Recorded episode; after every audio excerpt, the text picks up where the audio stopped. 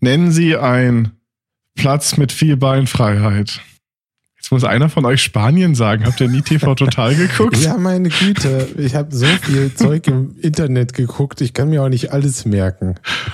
Ah, aber das war auch der Klassiker. Das hat man sich auf dem Schulhof schon immer erzählt. Die besten, witzigsten Sachen aus Familienduell. Dann war dein Weihnachten nicht so wild wie meins, wenn du dich noch an Sachen erinnern kannst, die du am Schulhof erzählt hast.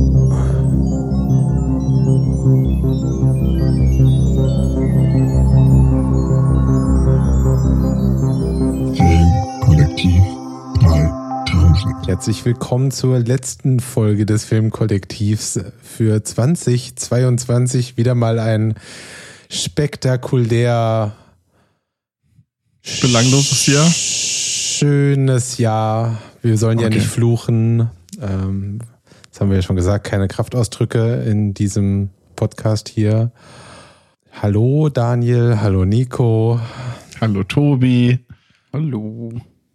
Heute sind wir extrem unaufgeregt, da wir gerade Weihnachten hinter uns gebracht haben und jetzt noch unglaublich besinnlich unterwegs sind.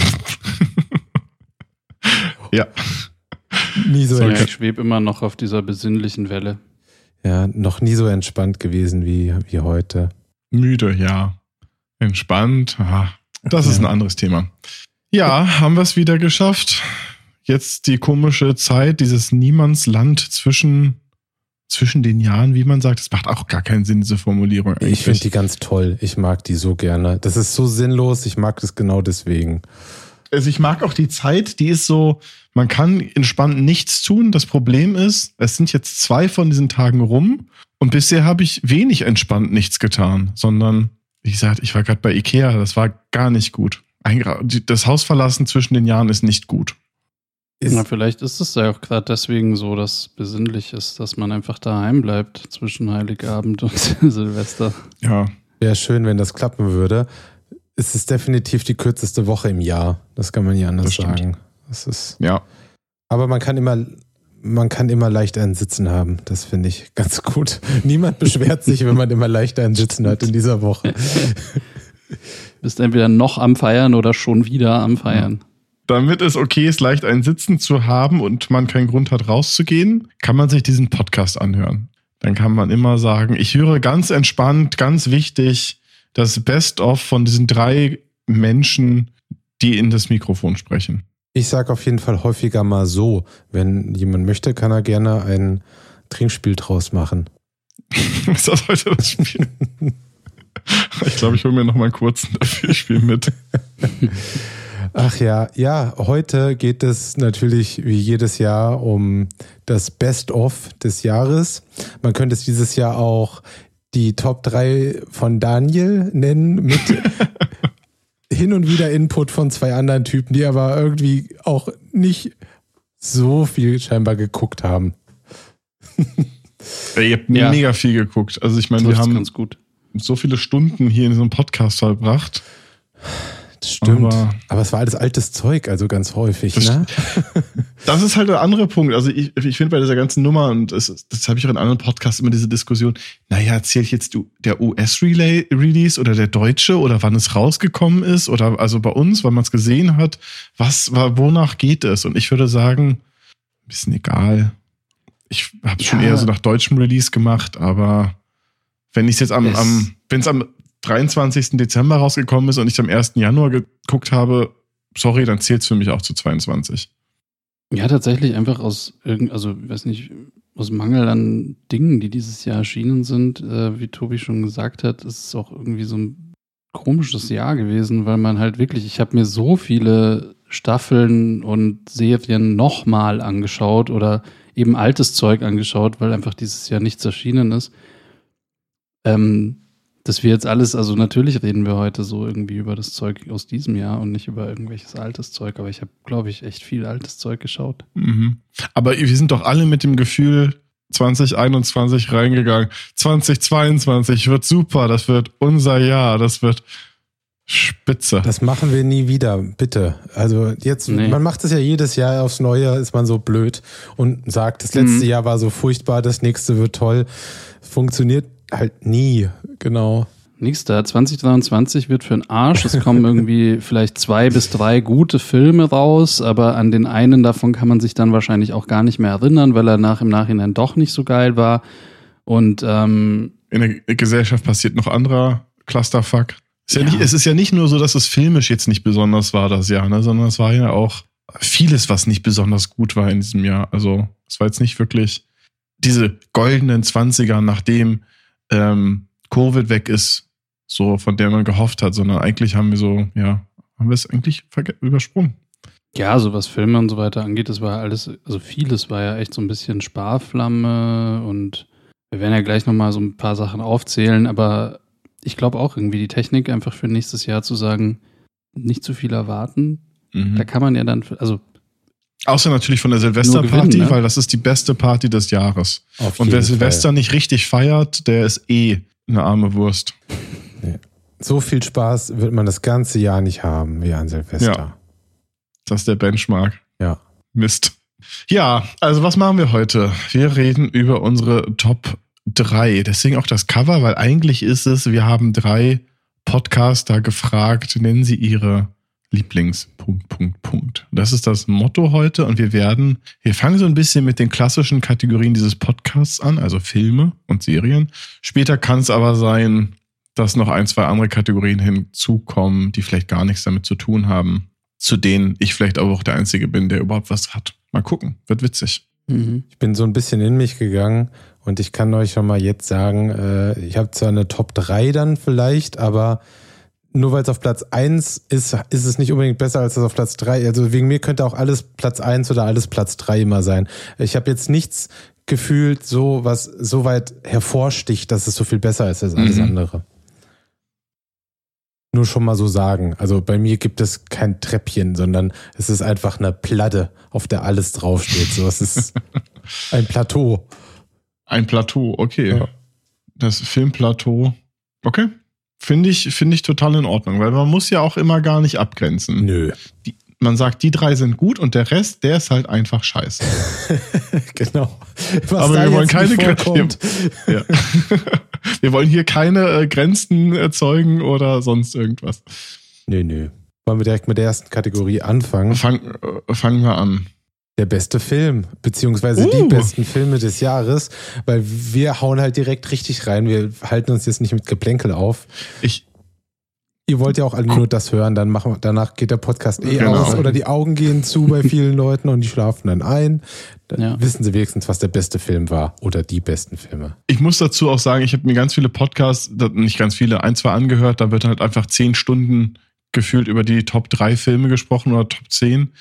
Ähm, deswegen halten wir es kurz und ballern sie raus. Ja, Ja, okay. Ich wollte nur sagen, das Problem ist vermutlich auch, dass ich einfach viele Filme, die wahrscheinlich ganz toll waren, nicht gesehen habe. Und von daher kann ich allein deshalb schon nicht sagen, das sind die besten Filme des Jahres. Ja, ich bin ja auch gefühlt schon immer der, der so, wenn ihr was gesehen habt, war ich so, ja, habe ich noch nicht gesehen. Aber dieses Jahr hatte ich auch einfach so viel um die Ohren gefühlt.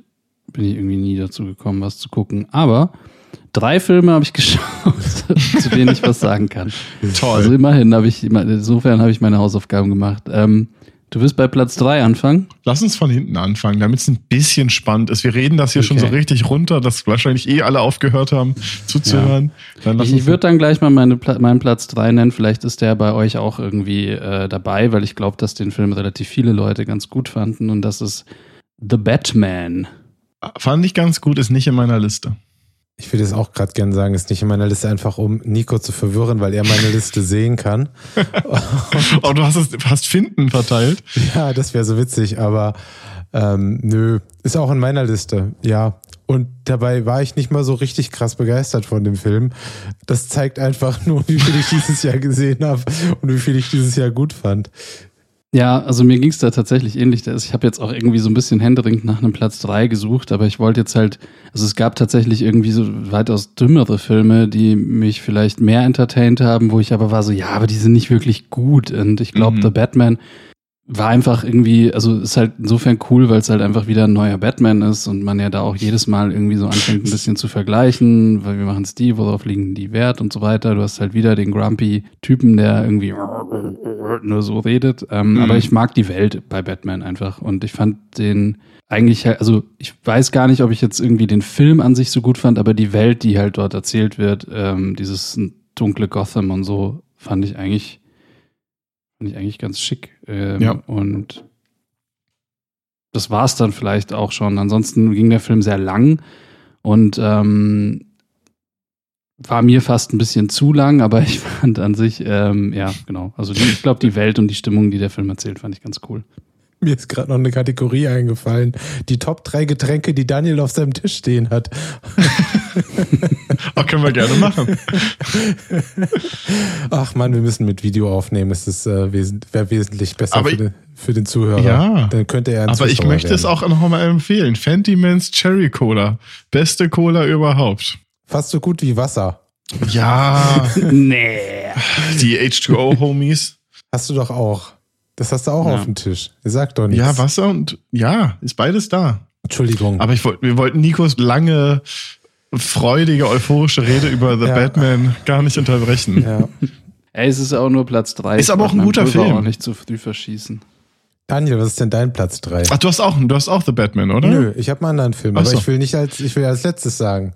Ah, das ist ja dreist. Ja. Ähm, ich habe auf Platz drei äh, The Northman, Ah, den ich sehr mochte. Als ich wusste, dass der Film rauskommen wird, habe ich gehofft, dass er nicht in, auf, nur auf Platz drei ist, sondern weiter vorne. Aber ich fand ihn sehr, sehr gut und sehr unterhaltsam. Aber er hat mich auch teilweise ein bisschen, ein bisschen enttäuscht, weil er ein bisschen lang und ein bisschen zäh war. Also ich habe ihn mir ein bisschen brachialer noch vorgestellt. Aber an sich fand ich, war es ein sehr, sehr guter Film, den ich jedem empfehlen würde, der Wikinger und nackte Oberkörper mag.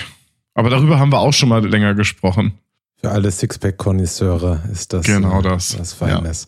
Ist bei mir leider Absolut. nur in den Honorable Mentions gelandet, hat es nicht Ja. in die Top 3 geschafft. Schade. Also bei mir ist das auch, also ich sagte es jetzt einfach, weil ich meine, Nee, aber Tobi ist noch dran.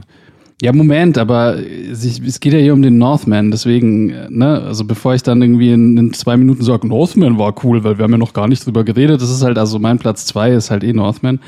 Deswegen schließe ich mich da einfach mal irgendwie so an. Ich finde irgendwie die Sixpacks richtig cool und ich fand den Film insgesamt super geil und wer den nicht gesehen hat, soll ihn bitte anschauen, weil ich, es gibt ja eben nicht viel, was mich dieses Jahr im Kino total überzeugt hat, aber den Film fand ich super. Und ich fand auch die Inszenierung total interessant. Wir haben ja da irgendwie schon mal so ein bisschen ausführlicher drüber Mhm. geredet, so dass im Prinzip eigentlich du immer nur alles irgendwie miterlebst, wenn der Amlet. Protagonist, ähm, der Wikinger, am Start ist.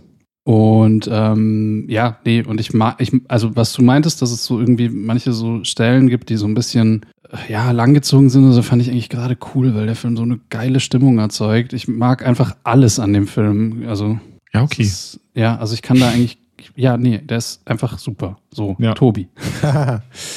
ähm, mein Der ist auch Platz super. 3 ist vermutlich auch bei Daniel noch irgendwo in der Liste aufzufinden und äh, könnte jetzt den einen oder anderen Zuhörer schockieren, dass er es auf Platz 3 in meiner Liste geschafft hat.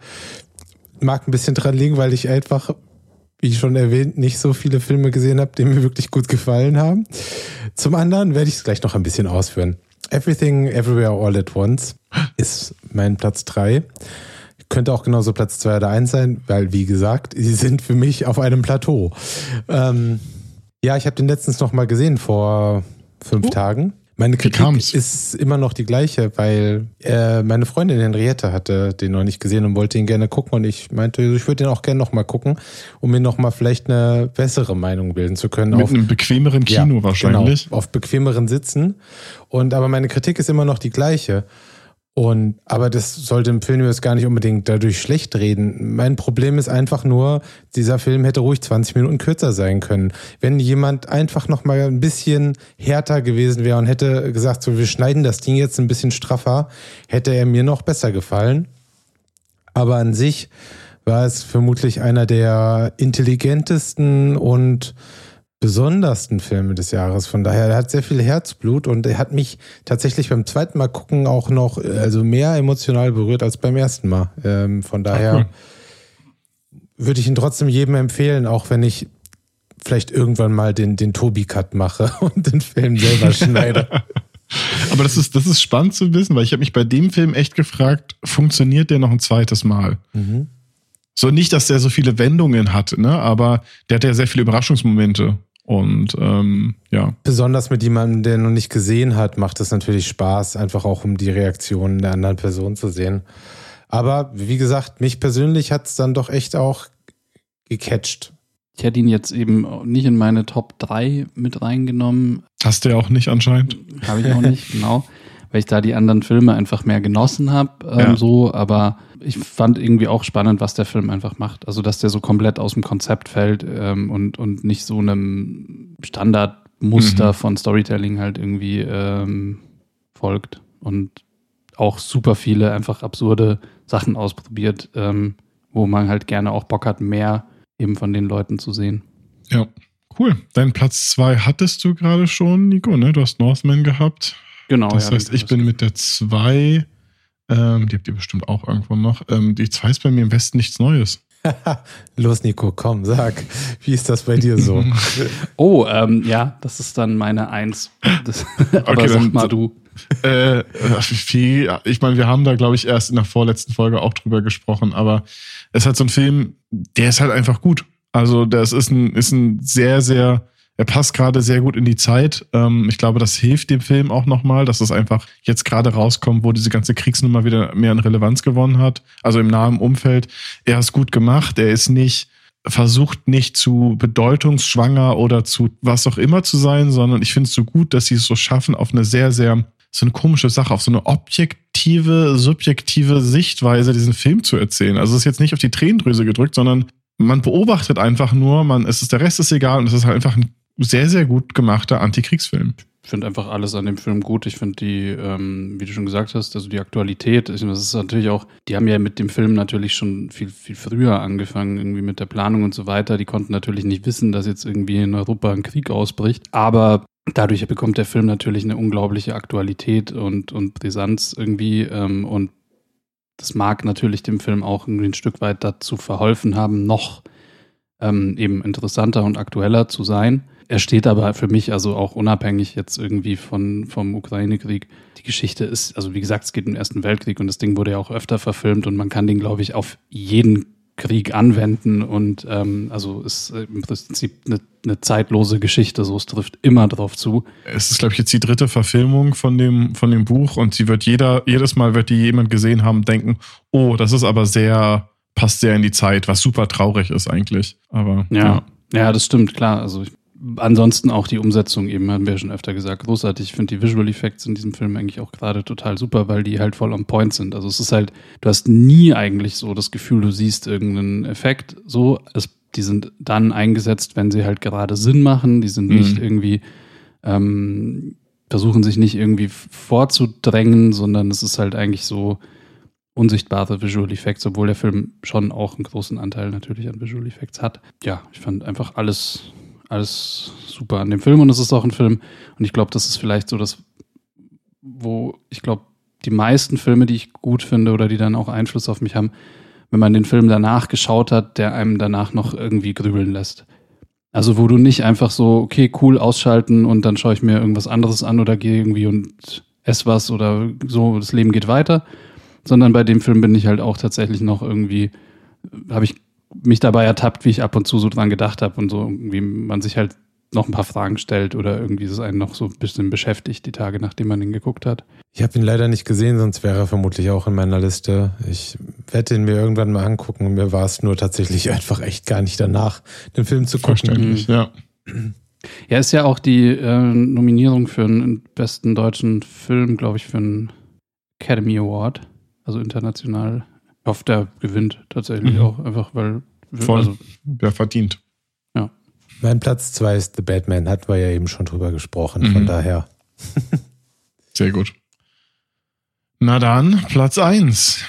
Hat Nico ja auch schon. Wir, wir ziehen das ja. richtig durch, ne? Also, Nico, du hast The Batman, Northman und im Westen nichts Neues. Genau. Okay. Bei mir ist auf Platz 1, hatten wir auch schon, Everything Everywhere All at Once. Aus genannten Gründen, weil ich es einfach sehr, sehr unterhaltsam und es war halt einfach so ein Film, wo ich einfach schon wusste, der wird interessant und gut. Aber ich fand auch gerade in diesem Kontext von diesen ganzen anderen Produktionen, die irgendwas mit einem Metaverse machen wollten und hier und da, war so, Nee, die machen es halt cool. Der ist halt komplett drüber, der ist totaler Quatsch an vielen Stellen, aber alles auf eine sehr, sehr unterhaltsame Art und Weise, der mit sehr, sehr vielen Regeln gebrochen hat und den Film einfach großartig erzählt hat und mich total abgeholt hat, weil er einfach so besonders war und auf der anderen Seite auch noch sowohl technisch als auch handwerklich einfach komplett großartig war. Also da war jetzt nichts, was ich kritisieren würde, weniger, weder VFX oder sonst irgendwas. Der hat für mich einfach als rundes Ding komplett gut funktioniert und hat mich abgeholt. Viel mehr kann man da nicht zu sagen. Einfach angucken. In Friedrichshain ist richtig was los, definitiv. Friedrichshain ist wieder Alarm. Ja. es ist nach Weihnachten vor Silvester, die ersten Leute testen schon ihre Böller, glaube ich. Hm. Ja, bei meinem Platz 1 ist auch richtig was los. Es, ähm, wenn ich so drüber nachdenke, auch wenn sie alle auf einer gleichen Stufe stehen, für mich gerade ist ähm, Platz 1 Top Gun Maverick, der Film, der für mich das Kinoerlebnis auf jeden Fall war. Das, was mir so ein bisschen das Gefühl von Realitätsflucht, ich gehe ins Kino und bin wieder 16. Ich dachte, du sagst das hat. Gefühl von Freiheit. Nein. Ähm, ja, tatsächlich war es einfach unterhaltsames ähm, Popcorn-Kino und Popcorn-Whisky-Kino meinst du? Ja, genau. Popcorn-Whisky, Whisky-Popcorn-Kino. Vielleicht wäre Avatar 2 das auch, habe ich aber auch nicht gesehen. Das stimmt, keiner von uns hat Avatar gesehen. Ja. Also das ist, glaube ich, ein wichtiger Punkt. Ja, ja wollte ähm, ich auch gerade sagen. Also, weil man hört eigentlich gerade auch relativ viel Gutes von Avatar. So, ähm, bin super gespannt. Ich finde bei Avatar, also ohne Tobi jetzt groß zu unterbrechen, aber ich finde bei Avatar, ich finde eigentlich, wenn man das runterbricht, so gut sind die Reviews gar nicht, weil alle immer nur sagen, ah, der sieht voll gut aus, aber die Story ist so, hm. Und da finde ich bei, bei Top Gun, weil du es gerade gesagt hast, Top Gun taucht in meiner Liste hier zweimal noch auf. Also ich bin eigentlich ganz bei dir. Der hat es halt geschafft, großartig auszusehen und eine plumpe Story, aber die so zu erzählen, dass ich mitgezogen wurde. Und ähm, bei Avatar wirkt es immer so, als ob alle nur einen Dokumentarfilm gucken und der Inhalt denen so ein bisschen egal ist, aber die Bilder sind beeindruckend. Deswegen weiß ich zum Beispiel nicht, ob er bei mir als bester Film durchkommen würde. Bin sehr gespannt. Mhm. Ich gucke den nächste Woche dann. Ja, ich habe nur auch noch gehört, dass es halt irgendwie, also ein Ding, was irgendwie Leute auch mochten, war so ein bisschen die Aktualität dann auch, was mhm. jetzt irgendwie Klimawandel und sowas angeht, ja. weil das doch auch James Camerons großes Topic ist. So. Machen wir dann, glaube ich, im Januar nochmal bestimmt genau, den Film. Aber Wenn wir ihn alle geguckt haben genau, und nicht nur richtig, von also Wir labern hier gerade einen auf, obwohl wir eigentlich gar keine Ahnung haben, wovon wir sprechen. Alle Nein, aber mehr als wir über diesen Film. Ja. Ja.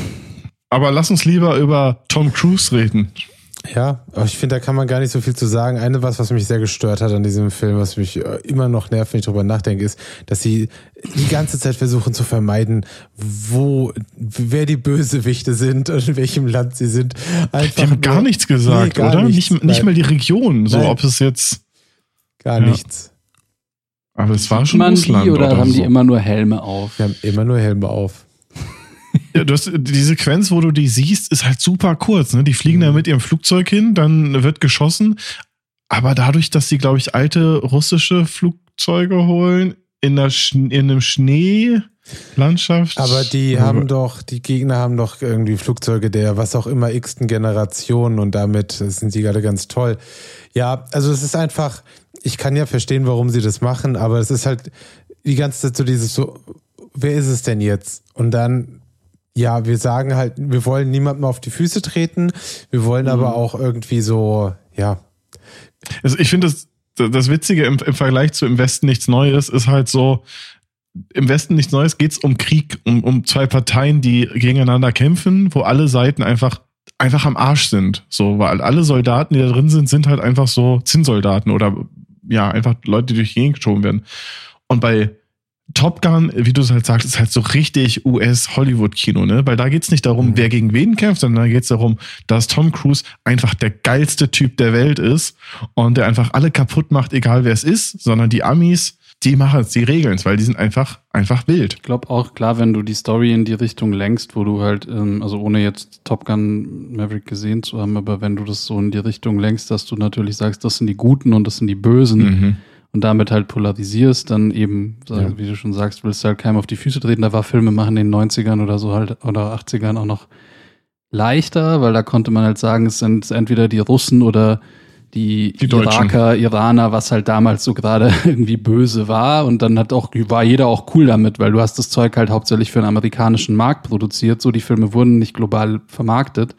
Und die Amis finden es halt geil, wenn die Amis die Guten sind und die ganzen anderen böse. Mhm. Aber jetzt ne, willst du das Release ja irgendwie in anderen Ländern irgendwie auch vermarkten und vielleicht ist es dann nicht so gut, immer nur zu sagen, der Ami ist der Gute und alle anderen sind böse. Ähm, und ich glaube, das spielt da wahrscheinlich auch groß mit rein. Tatsächlich ist es bei dem Film aber auch fast, also es ist an sich total egal, wer, wer der Böse ist. Es ist, ist wirklich total nebensächlich bei dem ganzen Film.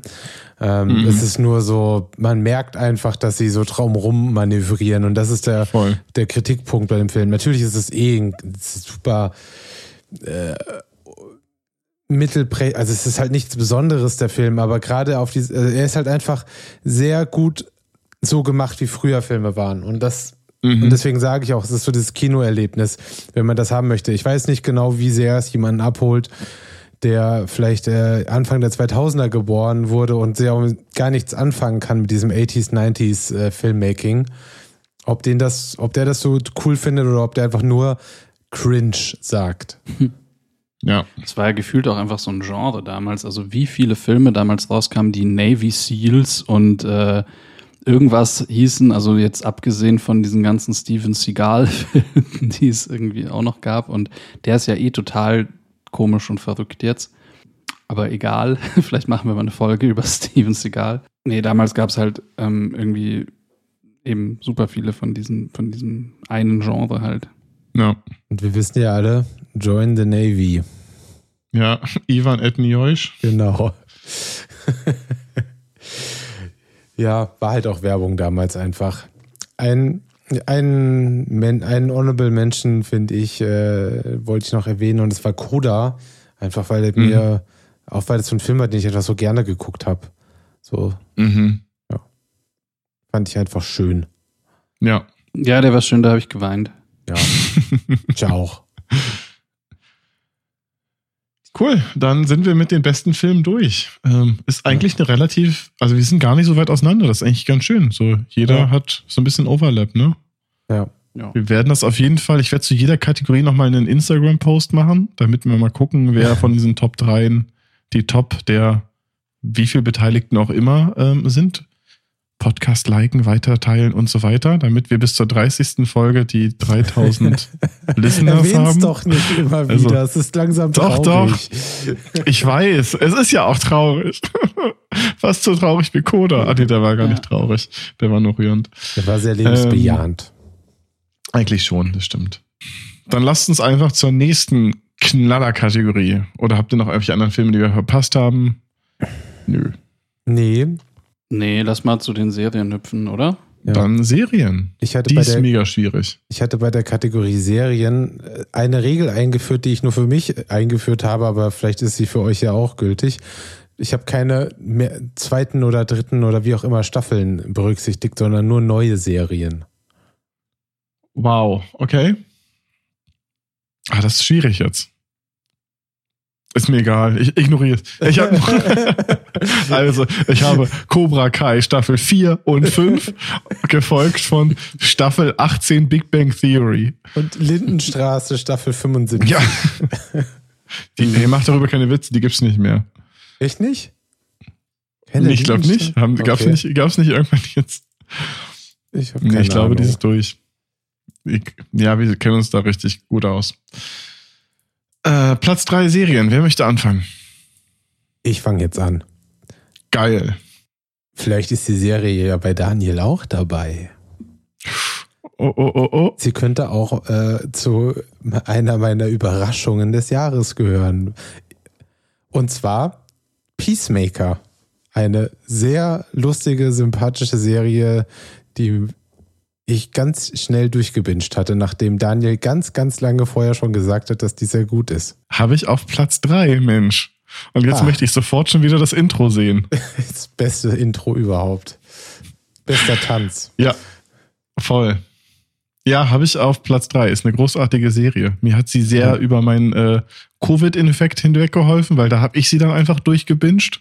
So über zwei Tage und ähm, ist einfach sehr unterhaltsam und sehr überraschend auch gleichzeitig, nachdem Suicide Squad vielleicht nicht der beste Film war. Ja, ich war, also nochmal zum Tanz. Der, der Intro-Tanz. Alle reden über den Tanz bei Wednesday und fanden das ganz toll. Ja. Und keiner redet darüber, dass der Tanz bei Peacemaker viel besser ist. Viel besser. Ich glaube, das ist, ist auf jeden Fall ein Intro, was ich nicht ein einziges Mal geskippt habe Ja. in der Zeit. Ich auch nicht. Und Nico hat es nicht gesehen, so wie er guckt. Nee, also vielleicht kommt die dann einfach noch auf Platz 3. Ich werde die einfach mal die Tage gucken. Aber ansonsten habe ich nicht mal einen Platz 3, weil ich halt irgendwie nicht genug gute Serien geschaut habe dieses Jahr. Es tut mir leid. Kle- Kleiner Tipp für dich, Nico. Wir haben den als Screener bekommen. Du kannst die, also du kannst die Serie gucken. So, so besitzt sie. Oder Nice. du holst dir ein Abo bei RTL Plus, weil da gibt's den geilen Scheiß. Da gibt's auch morgen das große Finale von Bachelor in Paradise, habe ich gehört. Dann hast du auch einen Platz 3 endlich. Ja, stimmt. Krass, aber kein Platz 3, Nico. Ja, sie sagt doch, es war einfach nicht so ein krasses Jahr. Ich, ich meine Liste, ich, ich wusste gar nicht, wo ich anfangen sollte. Ja. Okay, aber cool, dann sind wir ja schon wieder beim Platz 2 bei Tobi, weil du hast keinen Platz 3. Kleiner Tipp, Nico, du hättest im Zweifelsfall, wenn du eine Staffel, eine spätere Staffel hättest sagen wollen, wäre The Boys noch eine, eine Möglichkeit gewesen. Da habe ich auch dran gedacht, so The Boys irgendwie wäre wahrscheinlich mein Platz 3 gewesen, aber ich wollte jetzt eben auch keine zweiten und dritten Staffeln nehmen, weil neues Zeug ist immer geiler und wert drüber zu reden, als so, äh, ja, die neue Staffel halt, ne? Ja. Genau, aber ja gut, ne, dann ist dann wäre Platz 3 theoretisch irgendwie und ansonsten, ich habe halt wirklich, ich habe Ozark zum Beispiel geschaut, also so altes Zeug, also wie gesagt, ich habe alte Ja. Staffeln ausgegraben, ich habe diese eine Serie ähm, Last Kingdom, ist ja auch so eine Wikinger-Serie auf Netflix, habe ich Mhm. geguckt irgendwie. Da habe ich auch, also die war geil. Ich habe alle, ich glaube, fünf oder sechs Staffeln angeschaut. Ich habe die Folge gemocht, aber das ist halt auch alt. Ähm, und ne, deswegen, also irgendwie war das für mich so das Jahr der alten Serien. Ich weiß auch nicht. Und dann schauen wir mal, Wednesday habe ich jetzt angefangen. Ich weiß nicht, also ich habe nur eine Folge gesehen, das ist vielversprechend so, das hat schon Spaß gemacht, aber kann ich jetzt halt nicht, nicht mehr zu sagen, weil ich nur eine Folge geguckt habe. Man merkt, wenn ich jetzt Platz 2 sage, dann ähm, bricht wieder unser ganzes Spielchen kaputt. Aber ich sag's halt trotzdem, House of the Dragon ist mein Platz 2. Ja,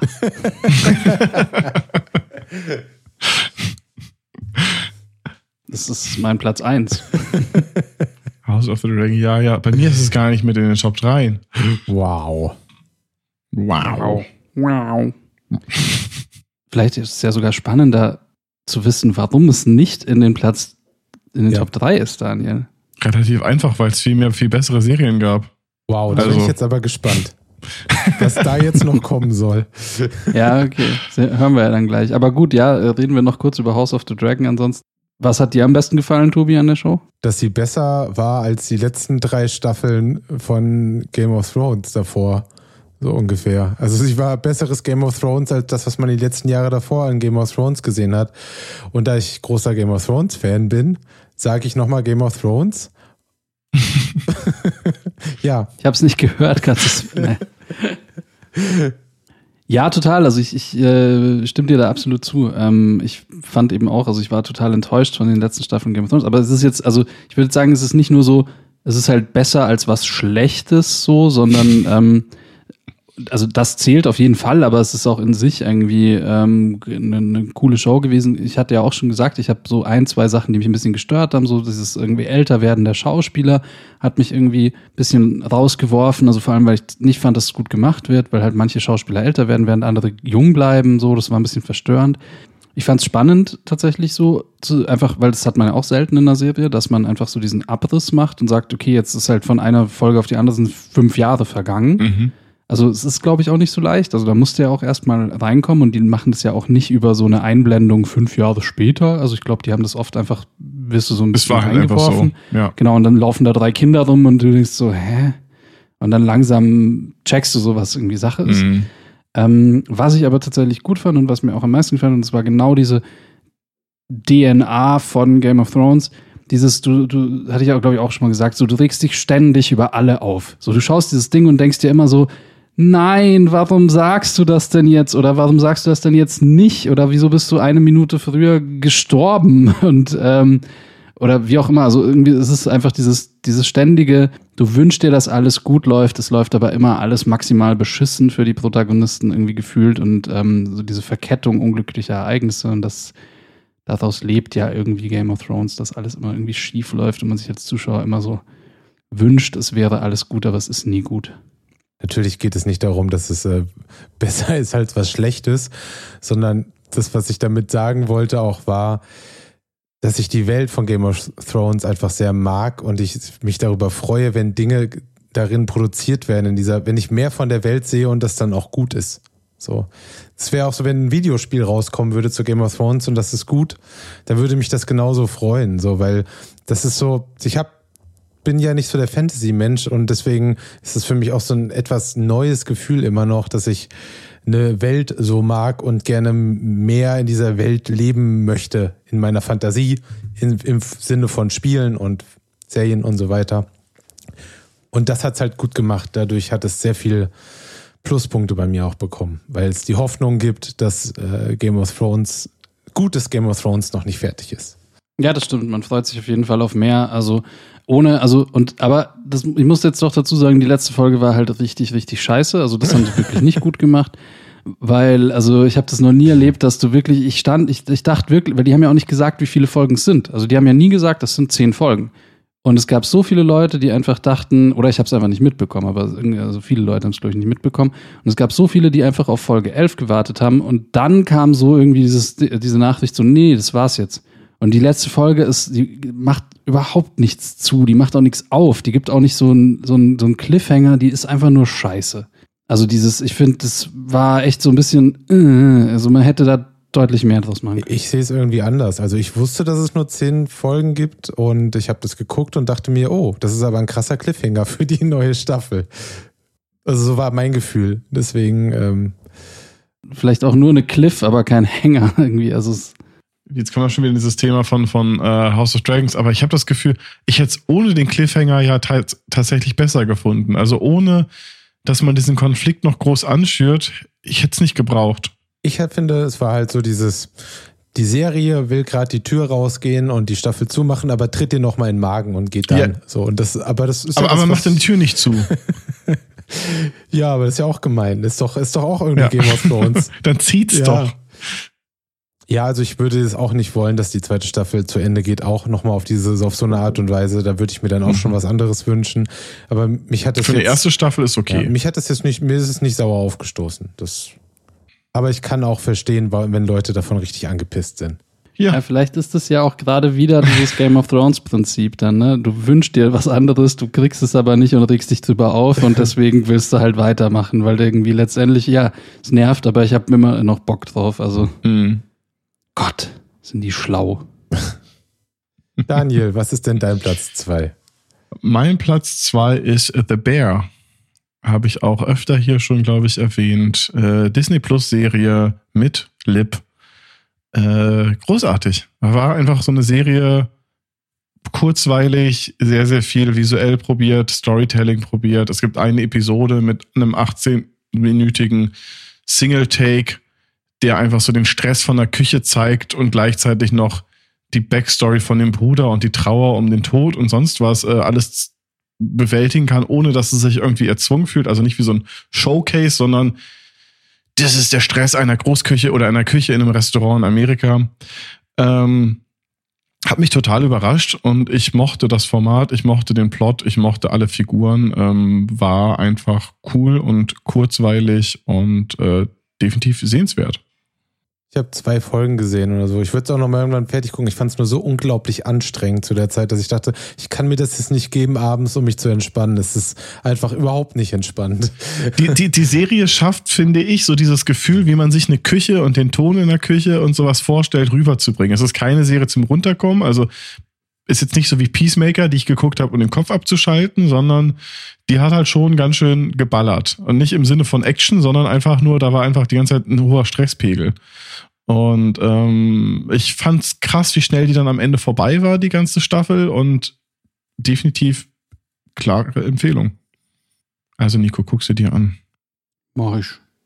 Aber Nico, du auch du hast einen Platz zwei.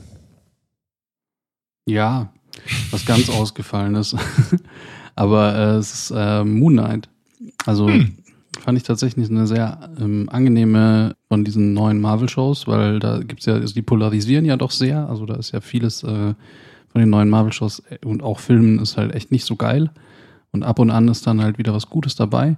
Und Moon Knight war halt auch wieder so eine neue Origin-Story und ähm, fand ich halt total, also fand ich echt cool gemacht, so, weil irgendwie im Prinzip dieses ganze Ägypten-Ding und so, das, ähm, das ist nochmal so ein neuer Aspekt oder eine neue Welt und ich mochte halt irgendwie das ganze Thema mit seiner ähm, lustigen Schizophrenie und hat halt total Spaß gemacht, irgendwie anzugucken. Also habe ich auch voll, ich glaube, die ersten drei Folgen an einem Stück geschaut und dann halt irgendwie so mit Release weitergeguckt. Nico, darf ich noch mal einmal kurz einen Recap machen? Du hast keinen Platz 3. Platz 2 ist Moonlight und du sagst es schon, Platz 1 ist House of the Dragon. Aber wo ist denn dann Andor bei dir? Zum Beispiel, oder Herr der Ringe. Aber mochtest du ja nicht. Aber fuck, Andor. Andor, ja. Ja. Andor habe ich komplett vergessen. Du, dann lass doch mal, mega geil Ja, immer. eben, deswegen. Ich muss dann, das noch dann mal schieben wir Moon Knight auf die 3, Andor auf die 2 und dann haben wir's. Ich habe einfach Andor komplett ausgeblendet. Du hast vollkommen recht. Andor habe ich jetzt zur Hälfte geguckt und ist, hätte ich es zu Ende geguckt, ist es gut möglich, dass es einen Platz in dieser Liste gekriegt hätte. Ja, ich habe auch nur die erste Folge bis jetzt gesehen, deswegen kann ich dem auch noch keinen Platz geben. Aber, Aber es fühlt hat sich sich halt- schon mal sehr gut angefühlt, ja. Dadurch, dass es sich mehr anfühlt wie Rogue One und weniger wie Ja. andere Serien, die ich später noch nennen muss, bin ich äh, sehr gespannt, wie es weitergeht. Krass, ich habe das einfach komplett vergessen. Nee, also ich würde das irgendwie fast gleich aufstellen mit House of the Dragon. Also ich wäre mir fast, also ich könnte gar nicht sagen, was jetzt von den beiden Platz 1 einnimmt, weil die beide richtig gut mir gefallen haben. Mhm. Ja, dann ähm, bei diesen, bei den Serien ist es diesmal aber so, dass es bei mir kein, äh, dass es bei mir wirklich ein Treppchen ist. Okay. Und deswegen mache ich jetzt mal meinen Platz 1. Und das ist auf jeden Fall mit äh, gutem Abstand Severance, die ich einfach extrem gut fand, die Serie. Mhm. Da, das war einfach mal erfrischend, neu und handwerklich unglaublich gut, aber auch ja, einfach alles gut daran. Tolle Serie. Guckt sie euch an. Wollte ich mir jetzt auch eigentlich zwischen den Jahren angucken. Bisher noch nicht dazu gekommen, aber ich dachte, das ist jetzt der richtige Monat, um diese drei Monate Apple TV Plus einzulösen und das endlich mal zu gucken. Bitte, ja, macht es. Mache ich. Mache ich bis zur Januar-Recap-Folge.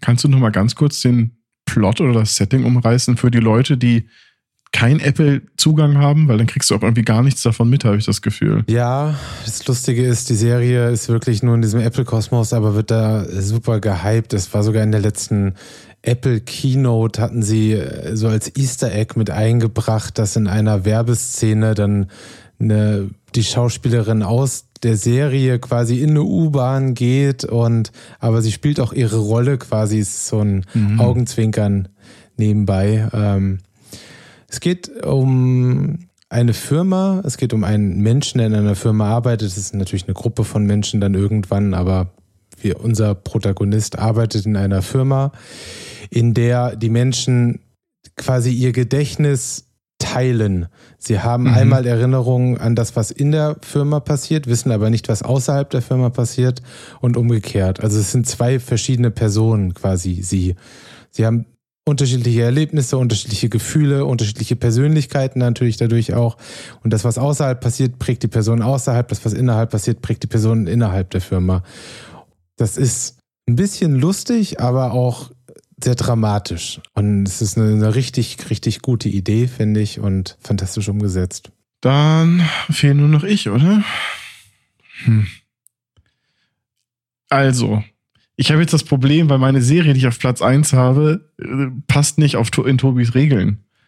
Auf der anderen Seite passt, nee, eigentlich passt ja null rein, ich ne? habe aber hab die Regeln ja erst jetzt gerade aufgestellt. du hast sie nicht gemacht. Ja, Bei mir ist nämlich auf Platz 1 Better Call Saul, weil wir dieses Jahr die letzte Staffel dieser Serie gesehen haben und ich seit ich mich nicht dran erinnern kann, dass eine Serie, die so lang waren, weil das waren, ich weiß gar nicht, am Ende sieben Staffeln.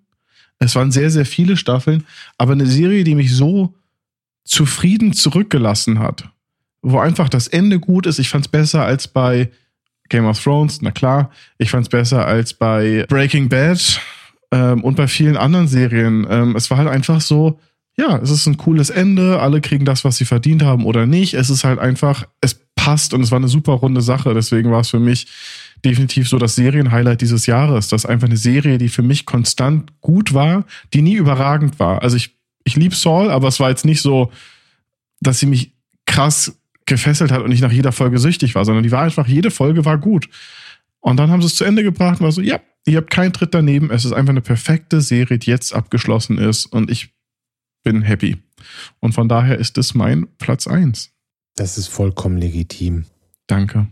Ansonsten habe ich nämlich jetzt noch angefangen Old Man und muss auch sagen, die ist auch sehr, sehr gut, aber habe ich auch erst vier Folgen geguckt. Es hätte sonst sein können, wenn ich Saul nicht hätte reinpacken dürfen, dass das alles sich verschoben hätte und Old Man da reingerutscht ist. Old Man sagt mir gerade gar nichts. Es geht aber nicht um Gary, oder? Nee, nee, nee, nee. Ähm, es ist eine Disney Plus oder eine Stars-Serie. Jeff Bridges spielt in The Old Man einen krassen FBI-Typen, der 30 Jahre später nach seiner letzten Mission wieder gesucht wird, weil jemand mit ihm sprechen möchte. Jemand ist anscheinend ein Terrorist oder sonst was. Und die Serie schafft es, du hast halt Kämpfe zwischen dem wirklich alten Jeff Bridges, der mit jungen Leuten vom FBI kämpft und sie umbringt und du einfach so zehn Minuten hier so eine Schlägerei anguckst, die nicht actionreich ist, sondern die ganze Zeit so ganz, ganz schmutzig mit hier würgen, da Sand ins Gesicht, sondern einfach nur zehn Minuten Ringen am Boden stattfindet und dadurch ein ganz, ganz anderes Erzähltempo und Story hat und gleichzeitig so ein bisschen Polit, ein bisschen Agentennummer, ist äh, sehr unterhaltsam. Okay, cool. Also habe ich tatsächlich noch nie was von gehört. Ähm, ich habe auch das Gefühl, dass die auch nicht wirklich äh, groß rauskommt, so wie vieles, was bei Disney Plus unterkommt. Also ich meine, bei mir ist jetzt The Bear ist Disney Plus oder Stars, Old Man ist da und da sind noch ein paar andere Sachen, die ganz cool sind. Ich gucke da auch zu selten rein. Ich glaube, Old Man war auch so eine Kino Plus Empfehlung.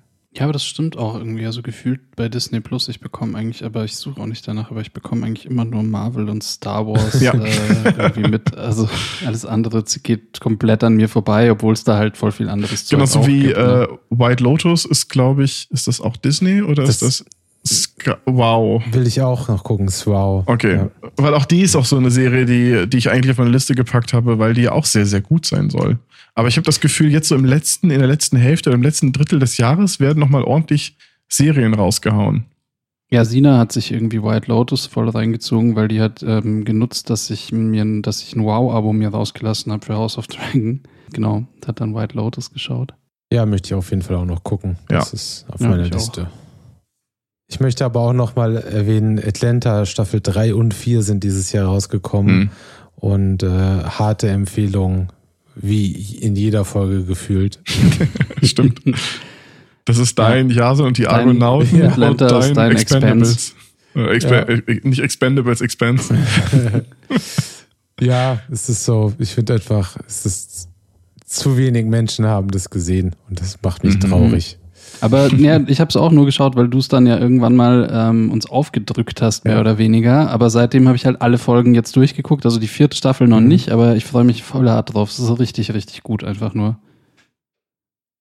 Das freut mich. Ja, ich habe euch wirklich genötigt, beim Pizzaessen das zu gucken. Zum Glück. Cool, dann haben wir auch die Serien. Das ist das wahrscheinlich, was für die meisten hier am interessantesten ist. Ähm, jetzt kommen noch so langweilige Sachen wie Animationsfilme, VFX und Spiele. Du preist unseren Podcast wirklich. Aber sehr das wird alle, ich Ja. wollte gerade sagen, jetzt kommen eigentlich die wirklich spannenden Sachen, die von den anderen Filmpodcasts nicht besprochen werden. Von daher eigentlich äh, dranbleiben. Ja. Jetzt werden die Kategorien aber auch ein bisschen löcheriger, glaube ich. Ja, Jetzt wird es, glaube ich, nicht mehr so ein Top-3-Ding. Also auf jeden Fall bei zweien von uns. bei euch kommt so, ja, also, Ja. also einen Animationsfilm habe ich gesehen. Ja. So nach der Genau. oh, oh, oh. Ja, ich glaube, ich meine, im Endeffekt wird es jetzt einfach nur eine Aufzählung von, was fanden wir einfach alles geil irgendwie an, an Dingen, die jetzt nicht unbedingt zwangsweise Filme sind, Ja. beziehungsweise Animationsfilme haben wir noch vor uns, aber ja. Dann lass uns einfach direkt über die Animation, auf die Animationsfilme gehen. Ich fange einfach mit meinem Platz 3 an, weil ihr bestimmt gar Ja, keine bitte. drei Ja. habt. Ja, wir haben keine drei, also haut rein. Also bei Animationsfilmen, ähm, ich hätte einen Film gerne in dieser Liste, den Del Toro Pinocchio, den habe ich aber auch noch nicht gesehen, weil ich leider dieses Jahr den anderen Pinocchio gesehen habe, den Zemeckis Pinocchio, und danach gar nicht mehr so viel Bock auf Pinocchio hatte. Was total doof ist, weil ich mich schon sehr, sehr lange auf die äh, Stop-Motion-Variante gefreut habe. Muss ich mich erst nochmal durchringen, wird aber bald geguckt. Deswegen aber der ist schon der auf Platz 3, obwohl du ihn noch gar nicht geguckt Nein, nein, nein. hast. Er ist der leider, er ist leider sein. gar nicht in der Liste. Ich so. würde ihn gern, ich hätte ihn gerne auf Platz 1 gehabt, aber Ein, eine Naja. Frage der Zemeckis Pinocchio. Ähm, ja, ach stimmt, War- Pinocchio. Entschuldigung. war das, war das ähm, hat da Tom Hanks den Geppetto gespielt? Ja, Okay, weil ich habe nur den Trailer letztens gesehen und dachte mir, wow, der sieht ja aus wie Meister Eder vom Pumuckel. das war sehr irritierend. stimmt. Ja, nee, das Ja, war der, Inspiration der holt man sich ja überall. wie bei den guten Sachen. Ja, der war nicht so gut. Leider. Gut, aber Platz drei bei mir ist The House. Werdet ihr definitiv nicht gesehen haben, glaube ich. Ähm, ist eine Stop-Motion-Produktion. Ist es so ein bisschen, äh, boah, ist es, zählt es als Anthology, wenn es, es ist ein Film, der aus drei Kurzfilmen besteht. Und ist Stop-Motion, ist eine Netflix-Produktion und ähm, sind wirklich drei sehr, sehr absurde Geschichten. In dem ersten geht es um ein kleines Mädchen, nee, doch ein kleines Mädchen, was mit ihrer Familie in einem Wald wohnt und dann so einen komischen Architekten trifft. Und es ist alles super abstrus, aber es ist wunderschön gemacht, sehr, sehr liebevoll. Danach geht es um eine Geschichte von einer Maus, die versucht, ein Haus zu renovieren. Und dann, statt dass sich andere Mäuse einziehen, ziehen als Käfer verkleidete Mäuse. Es ist tot, also alle drei Filme weird aber sehr, sehr gut für Leute, die zum einen an Kurzfilme rankommen, weil ich glaube, jeder Teil ist so 30 Minuten. Das ist ein eigenes Genre, glaube ich, womit nicht jeder klarkommt. Und Stop Motion mag definitiv angucken. Oder- das macht sehr, sehr viel Spaß. Vielleicht auch Leute, die gern Gras rauchen. Kann auch sein. Weiß ich Das nicht. Habe klingt ich so ein jetzt dazu, bisschen so. es ist, ja, vielleicht. Vielleicht ist es aber auch zu, zu trippy schon. ähm, aber es ist, fühlt sich so ein bisschen so an wie so, wie wirklich so richtige Arthouse-Stop-Motion-Filme. So irgendwas, was ein Student sich ausgedacht hat, und gesagt, das ist die Geschichte, die möchte ich unbedingt erzählen. Ey, weißt du, was geiler ist als Stop-Motion-Filme? Stop-Motion-Filme auf Gras. Genau, also The House auf Netflix, äh, definitiv empfehlenswert. Auf jeden Fall der zweite Film mit den Mäusen ist sehr, sehr cool. Neisenstein. Platz zwei mache ich einfach, dann dürft ihr, ähm, habe ich lange gekämpft zwischen The Sea Beast oder das Seeungeheuer, auch eine Netflix-Produktion. Technisch sehr, sehr gut. Story so, hm. Und dem eigentlichen Platz zwei bei mir und das ist Rot. Oder Red. Den habe ich gesehen. Hab ich auch gesehen. Nicht schlecht, aber tauchen bei euch nicht in der Liste auf.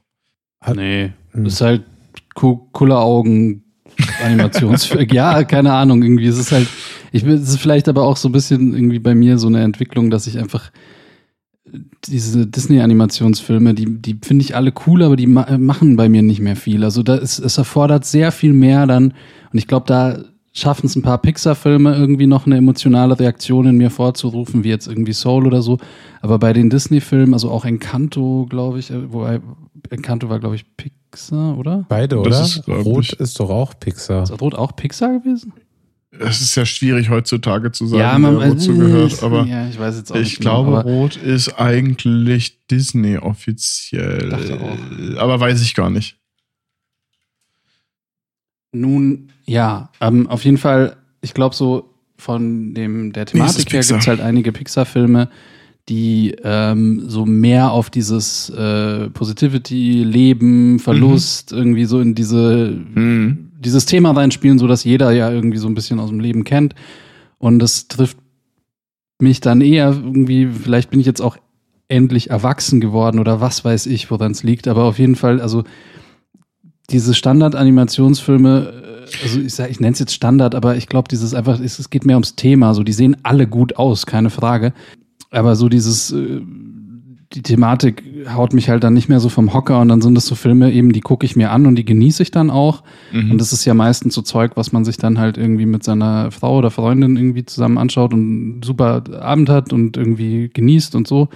Aber dann bleibt halt nichts hängen. So, es ist Mhm. jetzt nichts, wo ich dann irgendwie zwei Tage später sage, wow, ey, der war cool, schaut euch den mal an, sondern das sehe ich für mich und genieße es und dann rede ich nicht mehr drüber.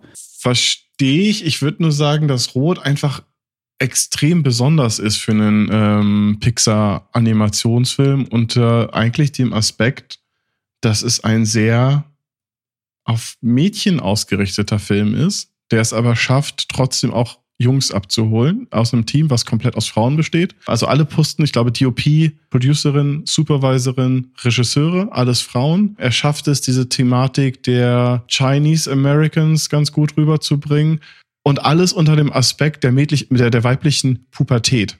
So, es ist so, er schafft es halt, diese Themen, die teilweise in Animationsfilmen komplett ignoriert werden, weil meistens gibt es entweder so Filme für Mädchen, Rapunzel, Barbie oder was auch immer, oder es gibt welche, die eher an Jungs so ein bisschen jüng, ja doch eher so männlichere Themen haben, aber die so ein bisschen auch so diese Frauenelemente reinbringen.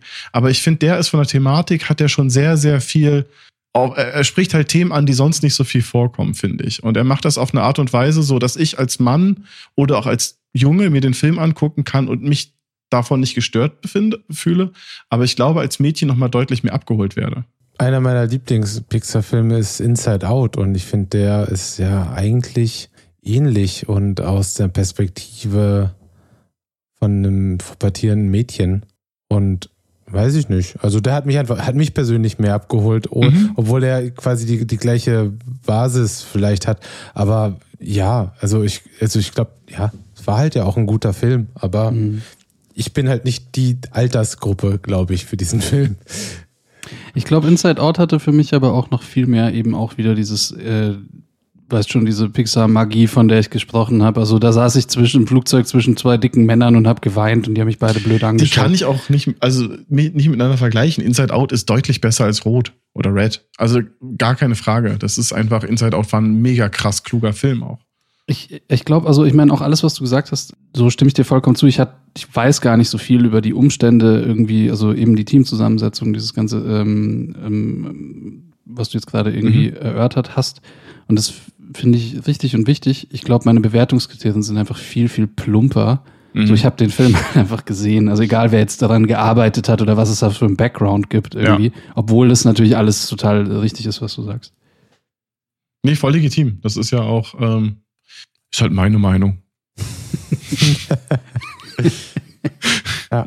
Nein, nein, ich, ich, ich verstehe das auch. Also, wie gesagt, ich würde auch von allen, von allen Pixar-Filmen, die es gab, wäre der nicht in meinen Top 5. Ne? Also nicht, nicht jetzt irgendwie. Mhm ich finde, es ist ein guter Film, es ist ein wichtiger Film, dass er gemacht wurde. Deswegen habe ich ihn auch so mit Seabeast, habe ich die ganze Zeit überlegt. Die sind beide irgendwie ähnlich vom Storytelling. Für mich hat einfach Rot so für diese Animationsindustrie einen größeren Impact gehabt und dadurch auch so ein bisschen für meine Wahrnehmung. Aber auch, weil ich von uns dreien, glaube ich, am tiefsten in diesem Animationsfilm-Sumpf drinstecke. Oder Animationsindustrie. Ich, ich finde auch, also jetzt so auch wenn der nicht irgendwie in meiner Liste drin ist, aber ich glaube jetzt irgendwie, wenn man so den Vergleich noch ziehen will, ich fand Lightyear zum Beispiel unterhaltsamer. Also ich weiß nicht, ob besser, aber, aber halt unterhaltsamer, einfach weil da auch so, also ich fand alles lustiger auf blöd. Mhm. Also da habe ich schon mich, also ich fand, das war jetzt nicht so ein Pixar-Film, wo du dann danach da sitzt und so dein Leben hinterfragst und mhm. irgendwie über die Schönheit der Dinge nachdenkst. Klar. Aber aber es war halt so, okay, cool. Und da kam halt irgendwie so eine Katze drin vor, die super Katzensachen macht. Und das fand ich eh großartig. Also da habe ich halt viel öfter so selber geschmunzelt irgendwie. Also deswegen fand ich den eigentlich, ja. äh, den eigentlich ganz gut. Auch wenn der jetzt eben meine Liste trotzdem nur zwei Sachen hat. Mein Punkt, den ich damals ja auch schon hatte, Turning Red, Rot, wie auch immer, ich komme nie so ganz, stecke nie dahinter, hinter den Titel und Everything Everywhere All at Once sind verdammt ähnliche Filme einfach an vielen Stellen von, von dem, was ja. sie erzählen. Das hat mich total irritierend, während ich im Kino in Everything Everywhere saß. Und äh, hat sich auch nicht geändert irgendwie, aber ja, ja. Also du hast doch vollkommen recht, wenn man keine drei Plätze, drei Animationsfilmplätze hat, dann hat er auf jeden Fall theoretisch einen verdient, weil äh, der Film war definitiv besser als nichts. So, das ist ja Quatsch. Ja. So, also, aber ich habe ihn einfach vergessen. So, das war einfach das Ding. Ich habe nicht mehr darüber nachgedacht. So. Ich hätte auch so überlegt, ob man noch Love Death Robots mit reinpackt, ähm, aber dafür war die Staffel zum Beispiel zu ja. durchwachsen bei mir, um zu mhm. sagen, das ist in den Top 3. Nee, da hätte ich dann auch äh, Turning Red, Rot äh, auch ja. definitiv besser angesehen. Was sind denn eure Plätze? Eigentlich haben wir nur einen.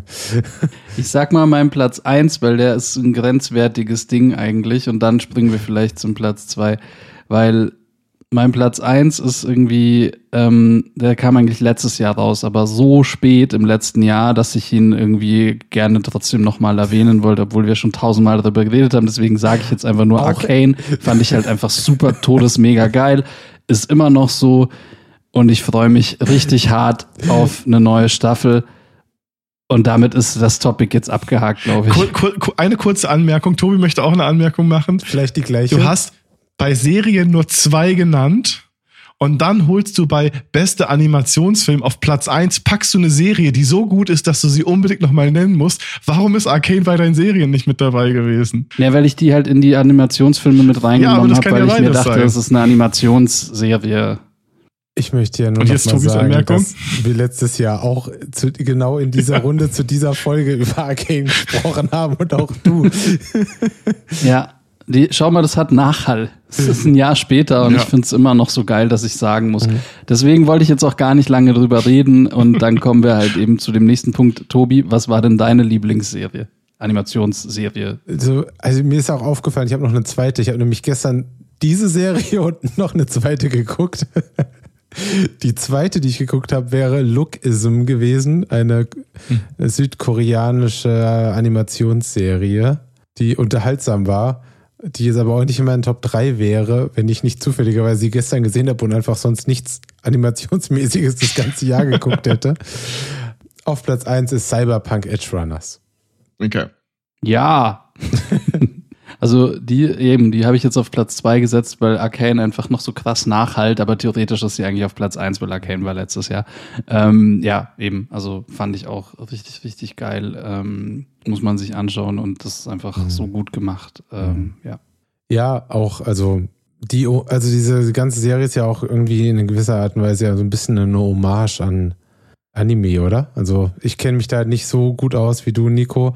Es ist nur immer so, man sieht so, man sieht äh, einzelne Frames und denkt sich so, ja krass, äh, habe ich schon mal gesehen. Sieht cool aus. So gerade so dieses Gefühl, wenn die Charakter in der Totalen zu sehen sind, haben sie auf einmal so eine sehr stilisierte, haben sie super krass stilisierte Gesichter, die dann im Close-Up aber sehr viel detaillierter sind. Und ich fand es, also es hat mir ganz, ganz großen Spaß gemacht, das zu gucken bis jetzt.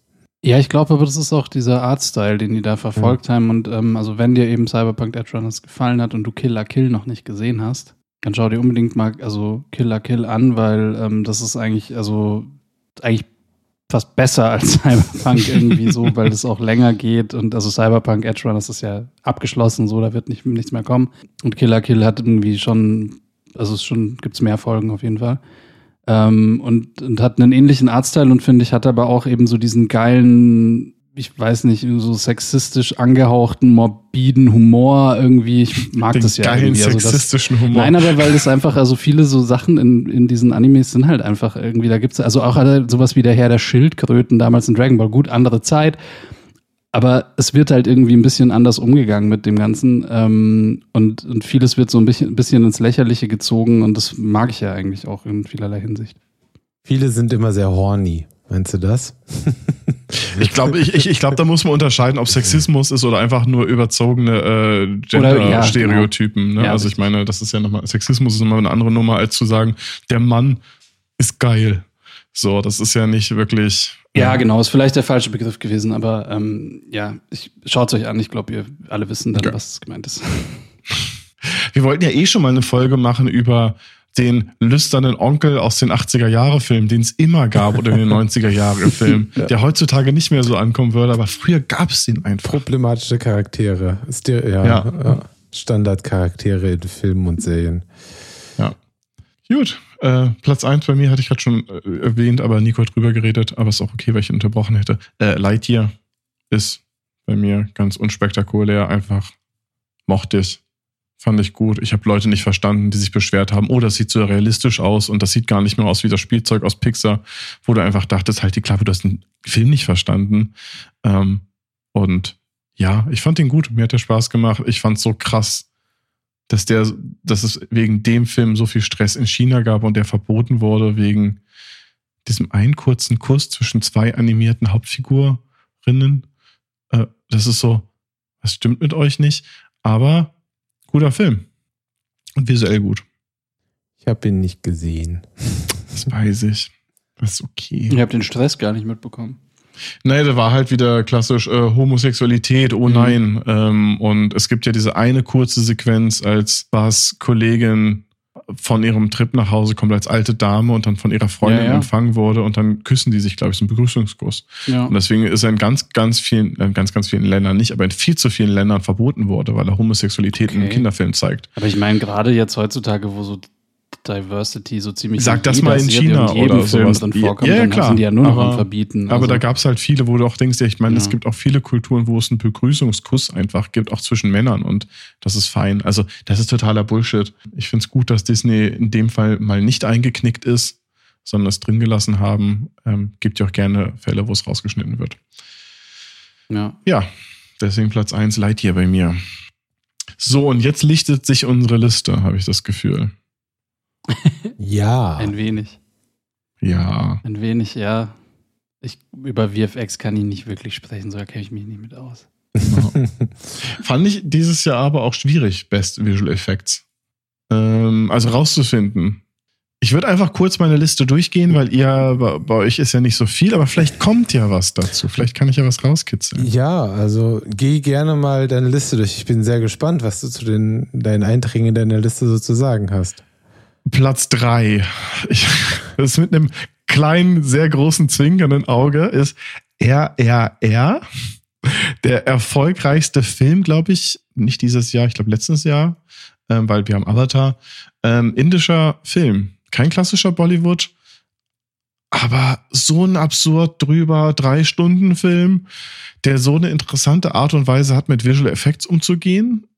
Weil wie viele, das ist, ich finde bei Bollywood ist immer dieses Spannende, die sind sich, glaube ich, bewusst, dass das, was sie da zeigen, jetzt nicht realistisch ist. Also wenn der Mensch aus dem Auto fliegt, in der Luft steht während des Fluges, sich dann auf einmal 360 Grad dreht und so weiter, ist, glaube ich, jedem bewusst, so funktioniert das nicht, sondern die haben so einen sehr, sehr freien Umgang mit Visual Effects. Und die haben einige extrem absurde, aber auch ganz cool aussehende Shots. Die haben viele sehr, sehr schlechte, aber ich mochte irgendwie deren Gedanken und Ansatz bei dem Film, dass sie gar nicht unbedingt auf den Marvel-Fotorealismus äh, gezielt haben. Ich würde nicht sagen, dass es handwerklich die besten Visual Effects sind. Ich wollte nur kurz erwähnen, Ja. dass Marvel dieses Jahr auch nicht immer auf den Marvel-Fotorealismus gezielt hat. Nee, das stimmt. Sorry. Nee, du hast komplett recht. Also, keine Ahnung. Also, ich, mich, mich, mich hat es ein bisschen begeistert. Ich glaube, ich habe mit, äh, mit Paul und Nadine danach noch sehr oft darüber gesprochen. Es war nicht wirklich gut, gut. Es war einfach mal was anderes. Ähm, ja, das ist meine Platz drei. Habt ihr wahrscheinlich beide nicht gesehen? Doch, den Film. ich war dabei. Wir haben ihn zusammen Ich weiß.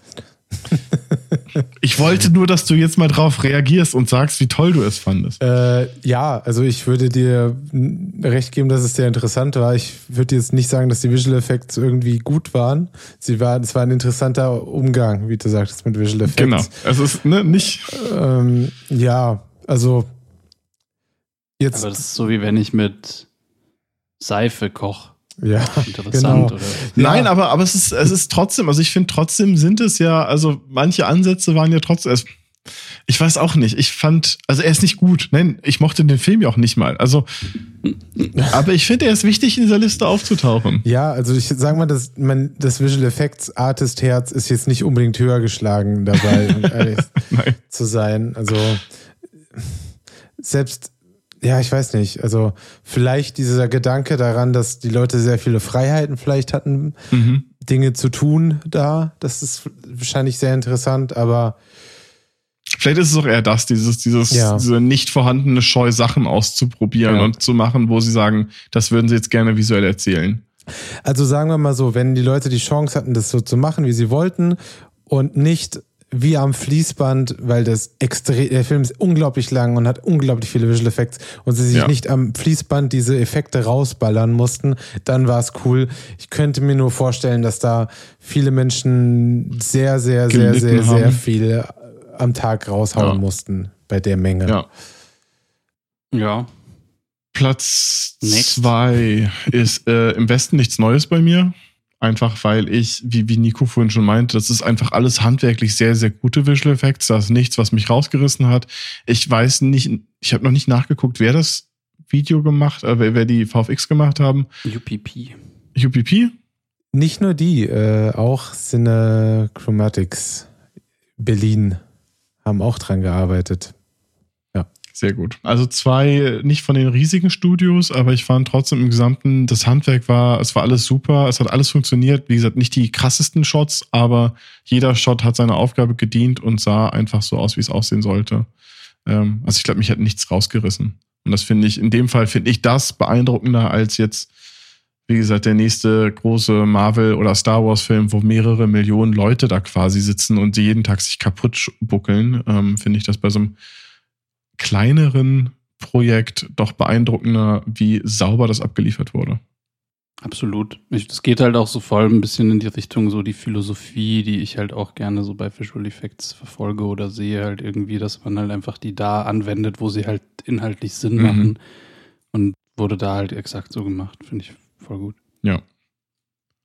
Und Platz 1 ist, Tobi hat den Film vorhin auch schon genannt, äh, ist bei mir einfach Top Gun also ich weiß, wir sind aus diesem Film rausgegangen und es gab so viele Momente, wo ich einfach überlegt und nicht wusste, und ich kann es immer noch nicht, weil ich keine Making-ofs gesehen habe, wie sie das überhaupt gedreht haben.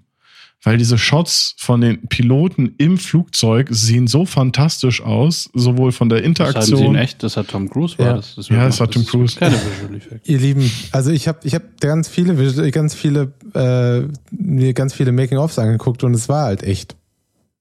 Also es Alles? ist wirklich echt.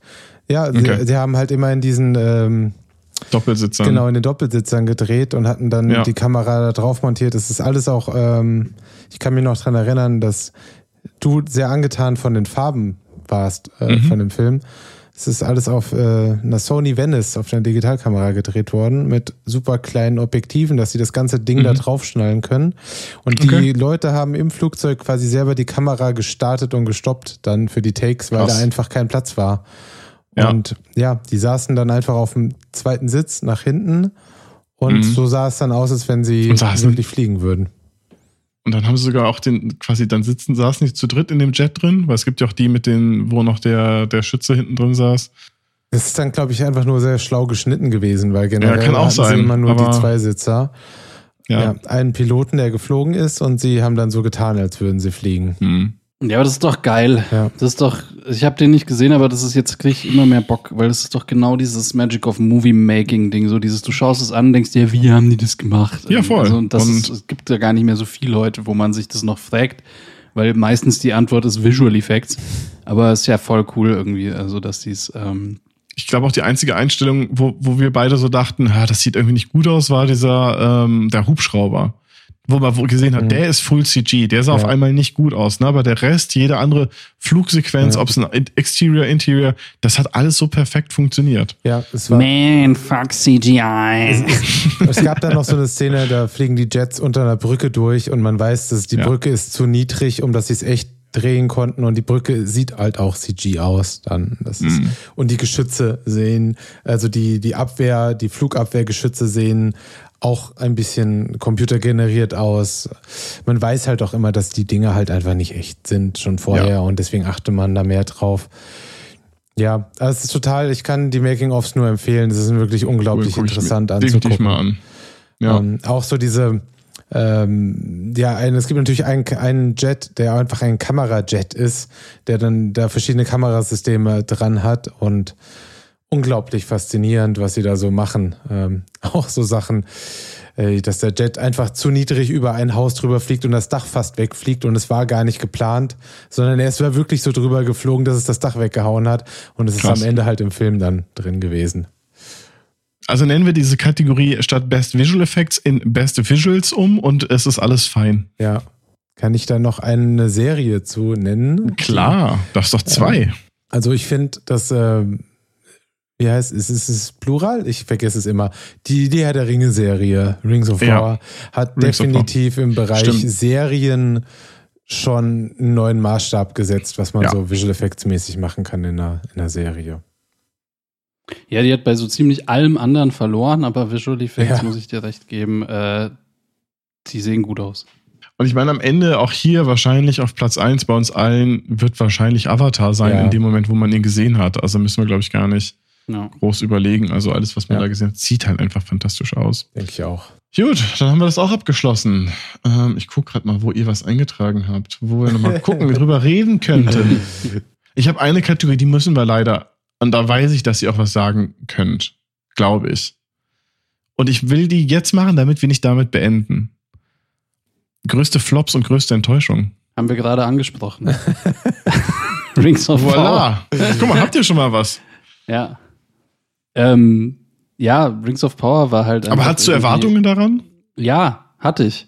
Ähm, ich hatte halt irgendwie, ich, keine Ahnung, irgendwie klar hast du bei Herr der Ringe Erwartungen und ähm, die Erwartungshaltung war umso größer, dadurch, dass es gleichzeitig halt mit ähm, House of the Dragon ähm, erschienen ist und man natürlich immer diesen Vergleich gemacht hat und äh, House of the Dragon hat vielleicht, was das, was die Visual Effects, ab, also die haben auch abgeliefert, aber halt nicht so krass jetzt irgendwie wie, wie Rings of Power. Also da waren die Visual Effects natürlich irgendwie deutlich aufwendiger und ähm, aber inhaltlich hat ähm, Rings of Power einfach komplett versagt. Die, die, die Charaktere sind flach, die Story ist irgendwie lame, man wird irgendwie nie wirklich abgeholt. Und ich meine, das gesamte Internet zerreißt sich's Maul um diese Serie. Also ich meine, es geht ja sogar so weit, dass die irgendwie gemeint haben, eventuell gibt's irgendwie ein Reboot Relaunch, und sie ja. machen einfach das ganze Ding nochmal neu.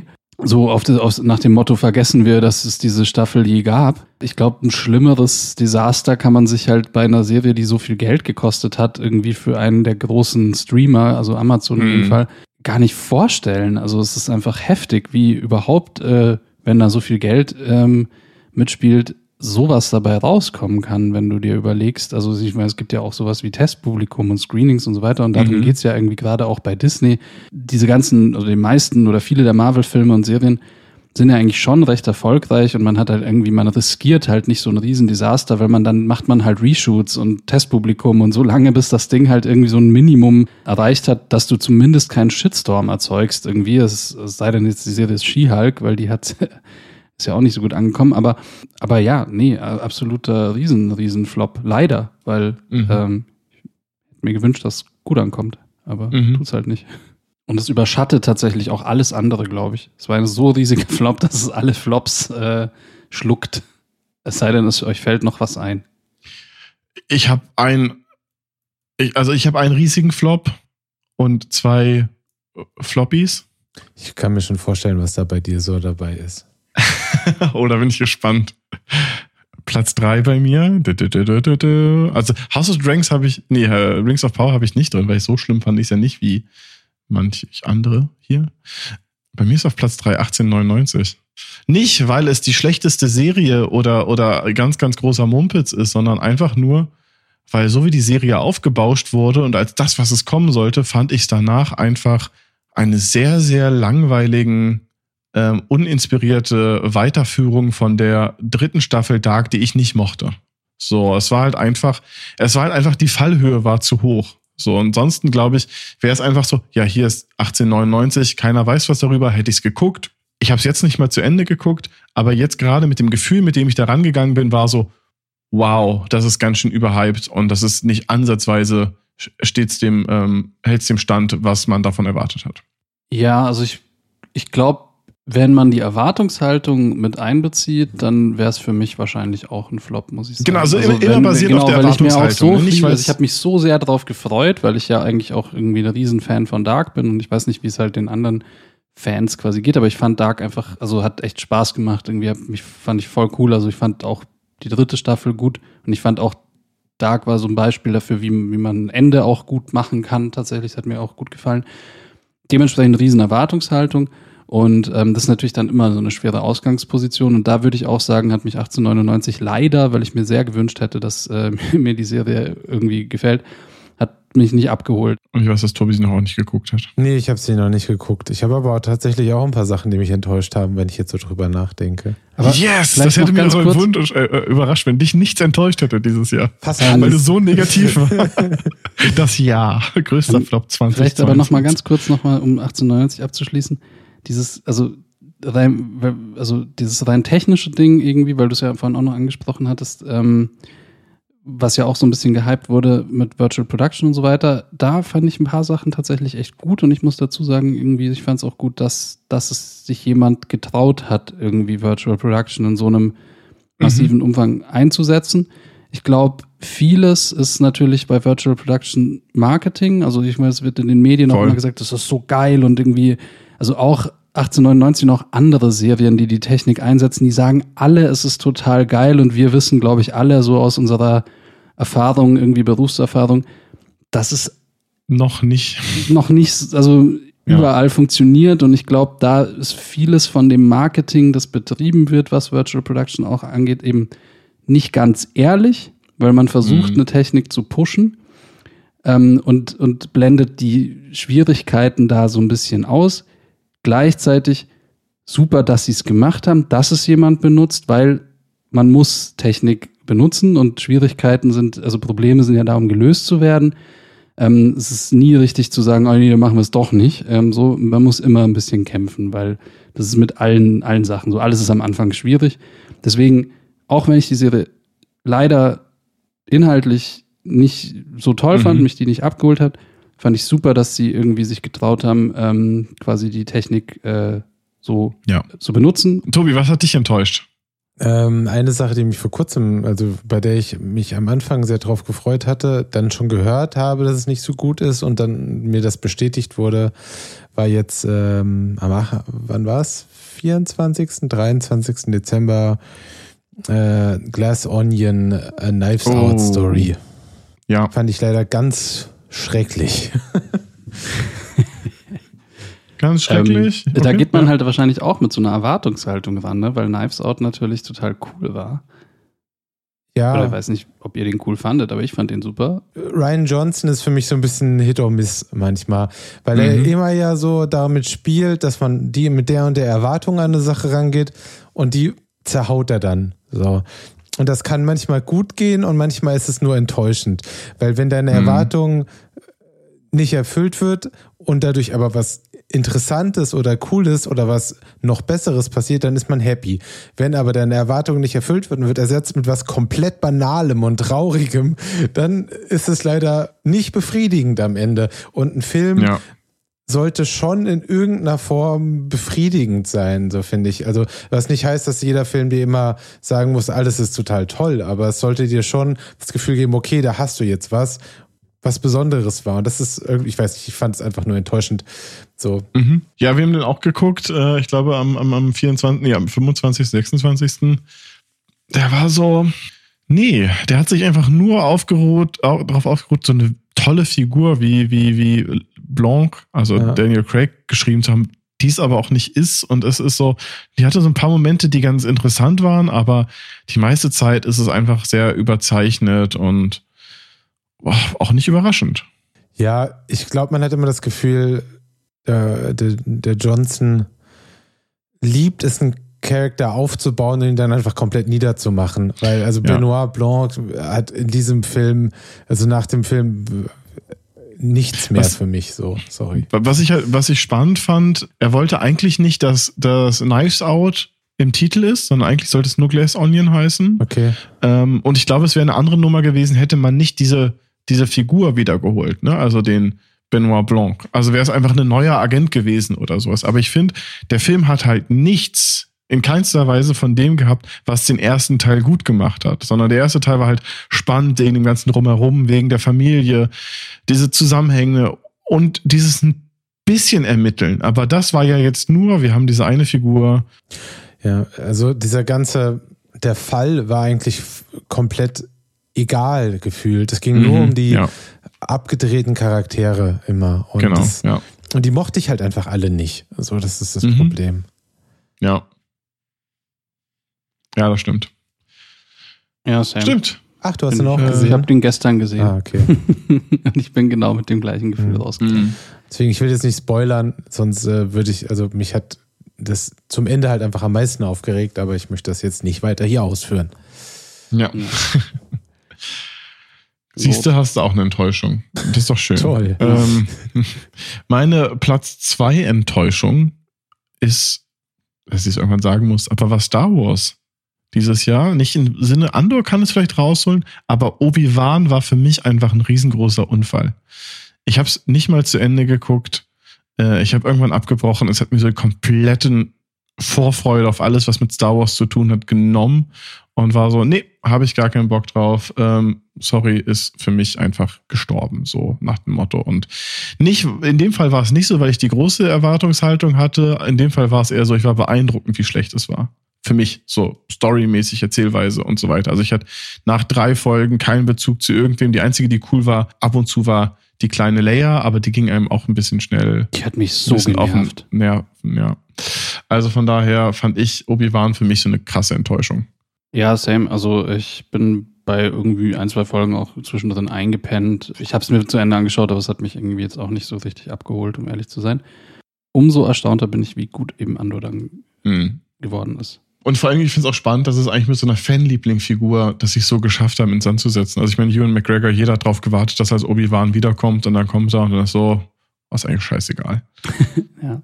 Aber vielleicht verfolgt Disney da auch so einen ähnlichen Ansatz oder werden sie bestimmt machen wie beim Marvel, dass sie jetzt im Endeffekt dieses Universum haben und da werden halt viele Geschichten erzählt. Ne? Und manche Finde ich ja auch sind halt gut. Also kacke und manche sind halt gut. Und so ist es ja Aber, bei den ja. Marvel-Filmen auch irgendwie. Du hast halt irgendwie einen, einen, einen She-Hulk und du hast aber halt auch gleichzeitig irgendwie, was weiß ich, äh, Moon Knight, weil du es gut Knight zum fandest. Beispiel, die ja auch irgendwie voll verschieden sind. So Ich finde das ja auch okay, dass, dass, sie, dass sie verschieden sind, aber ich, ja, wenn sie halt alle ein bisschen gut sind, würde, finde ich das schon Oh, nice. ein bisschen gut. Nein, aber Platz eins, Platz eins ist ein bisschen gemogelt, ähm, weil ist eigentlich letztes Jahr rausgekommen, Ende letzten Jahres. Aber das war für mich einer der größten Flops der Filmgeschichte. Matrix 4. Ich möchte es einmal nochmal hier erwähnen, weil letztes Jahr haben wir den noch nicht gesehen. Äh, also ich zumindest, weil er kam am 23. glaube ich raus. Und wir haben, glaube ich, schon mal drüber gesprochen. Aber ja, auf jeden Fall größte, größte, größter Flop der letzten zehn Jahre für mich. Ja, der war schrecklich. Also so wie, so wie Arcane im Positiven irgendwie noch mitschwingt, so, so schwingt das. Es ist eigentlich schon fast wurscht wieder. Ich habe den versucht, mir anzuschauen. Ich bin bei der Hälfte, habe ich ausgemacht, weil ich keinen Bock mehr hatte. Ich gebe ihm, jetzt wo du sagst, irgendwie war es so, ach stimmt, da war ja was, vielleicht schaue ich ihn mir nochmal komplett an, bevor, aber ich, boah, also ich meine, es, es gibt wirklich nicht viele Filme, wo ich in der Mitte einfach keinen Bock mehr habe zu gucken und ich habe es einfach nicht geschafft, weil ich einfach keine Lust mehr. Und wir waren zu dritt, wir haben den zu dritt geschaut, uns alle angeschaut und beide so, äh, und, zu, und alle drei so, also mein Bruder, Sina und ich, alle drei so, ey komm, lass ausmachen. Und also ja, okay, kein Bock mehr. Also wenn alle zusammen aus einer ganzen Gruppe einfach gleichzeitig sagen so, nee, kein Bock mehr zu schauen, ui, passiert selten. Als wir das letzte Mal drüber gesprochen haben, habe ich mich ja auch äh, bisschen zurückgenommen, weil es ist immer, immer schwierig, wenn man an was gearbeitet hat und dann ähm, man direkt dann irgendwie darüber spricht, äh, weil man sowieso ein, ganz verzerrtes Bild auf die Sache hat. Aber ich finde, einen Kritikpunkt, den man schon diesem Film geben muss, ist, häufig finde ich, äh, kann man immer sagen, wenn ein neuer Teil rauskommt, der ist schlecht, dann ist das egal, weil die alten Sachen werden dadurch ja nicht schlechter. Aber der Film hat leider was gemacht, was ich, was ich wirklich schade finde, so dass er halt einfach sich so hart auf die alten Filme bezieht, also dass er quasi, dass es einem schwerfällt, das Original zu gucken, ohne daran zu denken, weil ja, dieser Film einfach was macht mit dem alten Film und das ist halt schade. Das finde ich ist sehr, sehr, sehr schwierig und das sollte man im Idealfall einfach nicht machen. So, es ist nämlich echt schade, wenn man dadurch alte Filme verändert, auch im Nachhinein. So. Voll. Bin ich ganz bei dir. Ja. Ja. Ähm, ich will aber auch gern noch was sagen, was mich enttäuscht hat. es, Hauptsache, du nennst nicht unsere Namen. es, ist jetzt nicht, es ist jetzt nicht so groß. Ähm, eine Sache hat mich enttäuscht, äh, auf die ich mich ein bisschen gefreut hatte, und das war Willow. Da kann, konnte ich Mhm. nicht mehr als eine Folge gucken, weil ich es nicht zu ertragen konnte. Habe ich mich noch nicht rangetraut. Wegen Ja, ich auch nicht. Ich würde es gerne gucken. Aber, Nee, Ui. nee, nee, nee.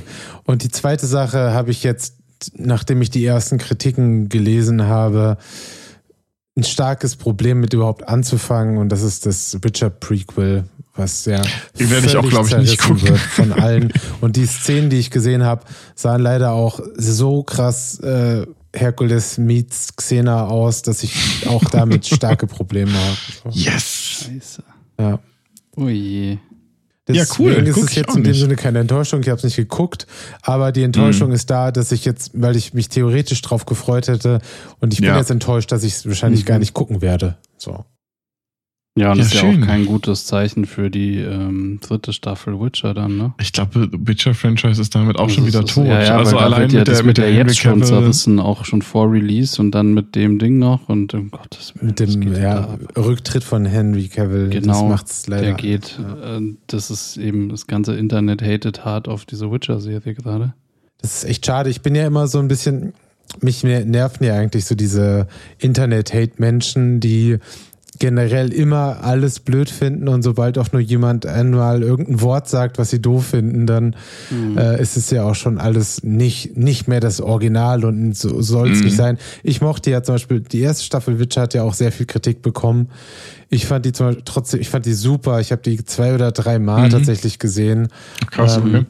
Hat, und die hat bei mir erst so richtig die, also ich mochte Witcher vorher schon, aber die, so die richtige Liebe für Witcher kam erst durch die Serie, weil ich Mhm. dadurch dann wirklich mich ganz, also viel mehr mit den Büchern in Form von Hörbüchern beschäftigt habe und wir eigentlich alle Bücher gehört haben, die es gibt im Witcher-Universum. Und ähm, von daher fand ich das alles überhaupt nicht so schlimm, wie andere Leute, die sagen, aber die Ja. Person sieht überhaupt nicht aus, wie ich mir das vorgestellt habe.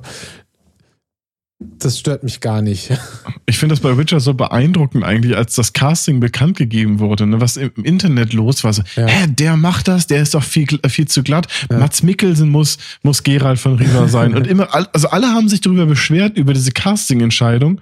Dann spielt er und alle so, oh, das war schon ganz schön gut. Also diese Rolle wurde schon richtig verkörpert. Und da merkt man aber auch wieder diese Vorurteile im Mhm. Internet, wie du sagtest, ich habe ein anderes Bild im Kopf und ihr bedient das nicht so. Wie voreilig und dumm das halt einfach oftmals ist, wenn der Schauspieler das einfach liefert. Und in dem Fall aber auch die Maske und alles. Also ich fand, es sah halt gut aus.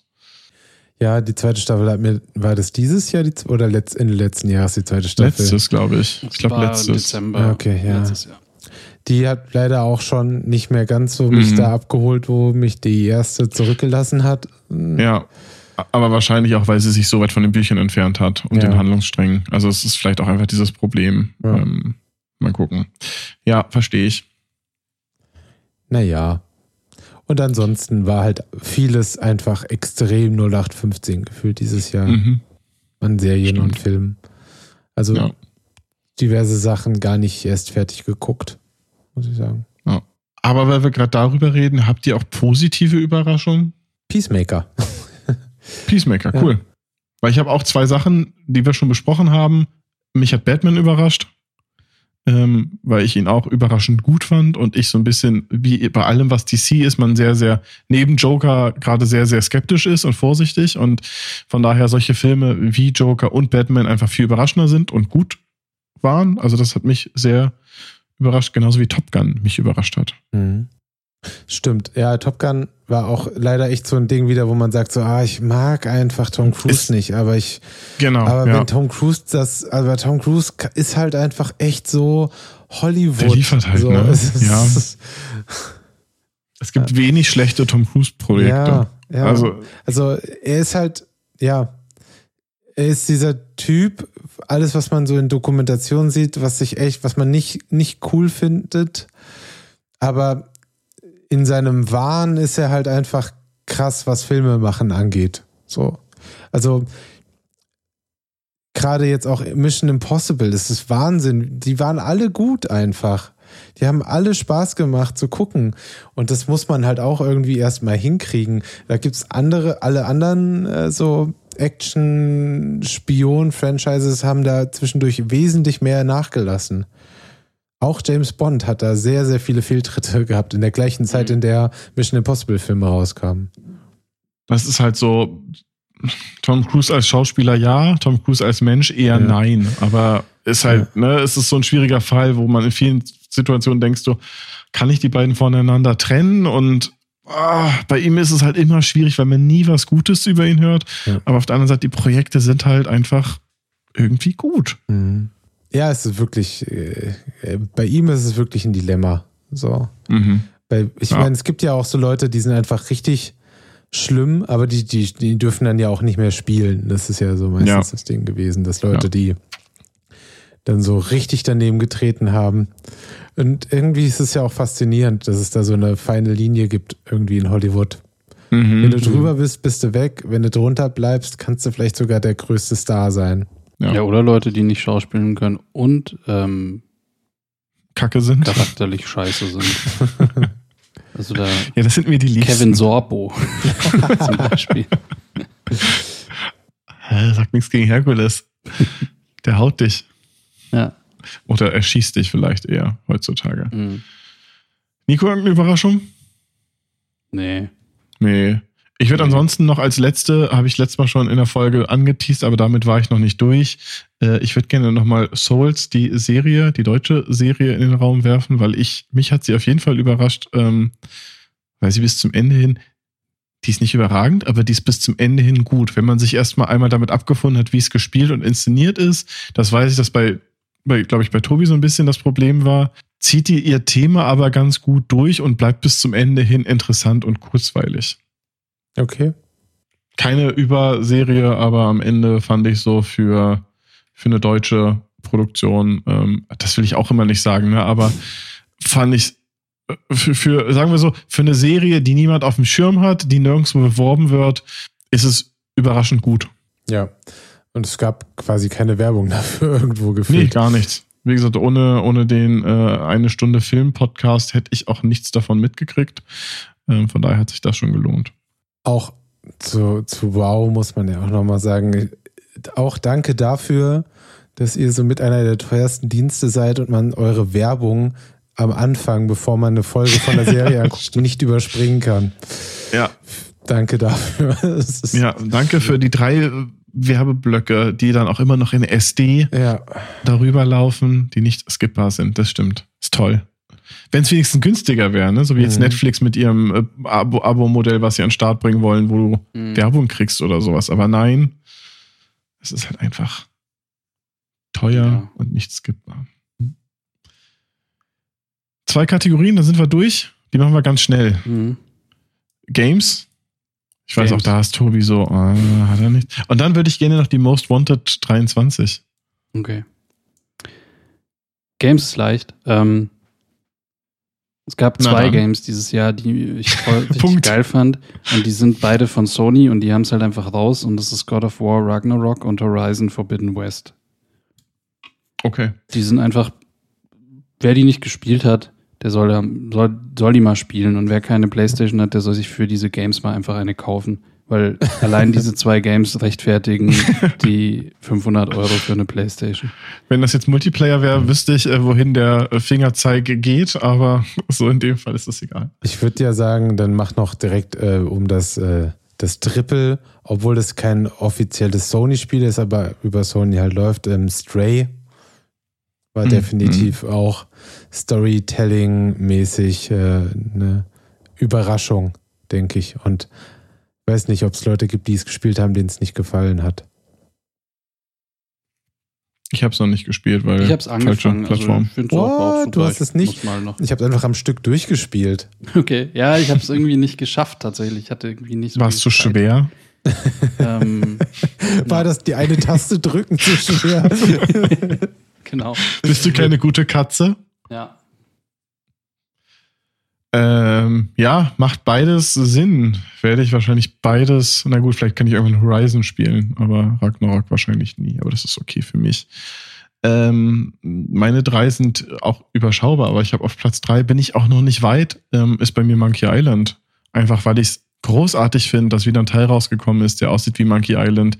Dieses alte entschleunigte Spielprinzip draußen ist. Ich habe es auf der Switch angefangen, werde es jetzt nochmal auf der auf der Xbox weil es ja im Game Pass drin ist, nochmal spielen äh, oder richtig spielen, aber fand ich großartig, dass es da ist. Das andere, weil es dieses dumme Phänomen ist, ähm, ist dieses Call of Duty-Ding. Also eigentlich ist es Warzone und das ist so beeindruckend, wie viel Zeit man in ein völlig verbuggtes Spiel steckt, ein Spiel, wo man die ganze Zeit denkt, was ist denn das für ein Mist? Äh, wie können sie das denn veröffentlichen? Aber man trotzdem damit Zeit verbringt. Und in dem Fall ist es definitiv mehr der soziale Charakter, der das Spiel ausmacht und weniger das Spiel an sich, weswegen es bei mir einfach in der Liste ist. Und Platz eins ist halt einfach das beste Spiel der mindestens letzten fünf Jahre und das ist Elden Ring. Und da ist, glaube ich, ähm, weiß ich nicht. Also ich finde die, diese großartige Mischung aus Komplexität und aber auch Zugänglichkeit im Gegensatz zu jedem anderen ähm, Souls-Spiel ist einfach großartig. Die Welt ist super. Ähm, ich habe Bock auf das nächste DLC. Bestes Spiel seit sehr, sehr, sehr, sehr, sehr, sehr langer Zeit. Ich glaube, Elden Ring, also wäre auch auf meiner Liste wahrscheinlich sogar auf Platz 1, wenn ich es halt gespielt hätte. Ich habe tatsächlich, Mhm. hab irgendwie, als es rauskam, hatte ich keine Zeit. Und dann habe ich es irgendwie nie geschafft, mich da durchzuringen, irgendwie damit anzufangen, weil ich halt weiß, wenn ich es halt anfange, dann kann ich erstmal einen Monat Mhm. Tür zu sperren und niemanden Ich mehr sehen. Ähm, aber ich hoffe, irgendwann werde ich die Zeit haben, irgendwie damit noch äh, anzufangen. Aber ich bin mir sicher, das wäre eigentlich auch bei mir auf Platz 1. Ähm, Ich habe sehr schnell meine 100 Stunden da voll gehabt und Ja. dann. Aber es war auch, ich habe danach kam mir dann ähm, God of War, habe ich auf, auf dem PC gespielt, nicht Ragnarok, sondern der Vorgänger und ich bin einfach dachte so so, nee, so doof das klingt, aber nach Elden Ring kann ich das jetzt nicht spielen. Und das hatte ich schon lange nicht mehr, dass ein Spiel für mich so ein ganzes Genre und Mechaniken sich so viel besser anfühlten, dass ich danach bei anderen Spielen gesagt habe, nö, das ist einfach, das macht im Vergleich gar keinen Sinn, das noch mal zu spielen. Und das fand ich sehr, sehr beeindruckend. Also, ja. Das ist doch nice. Also ich glaube, Call of Duty ähm, ist äh,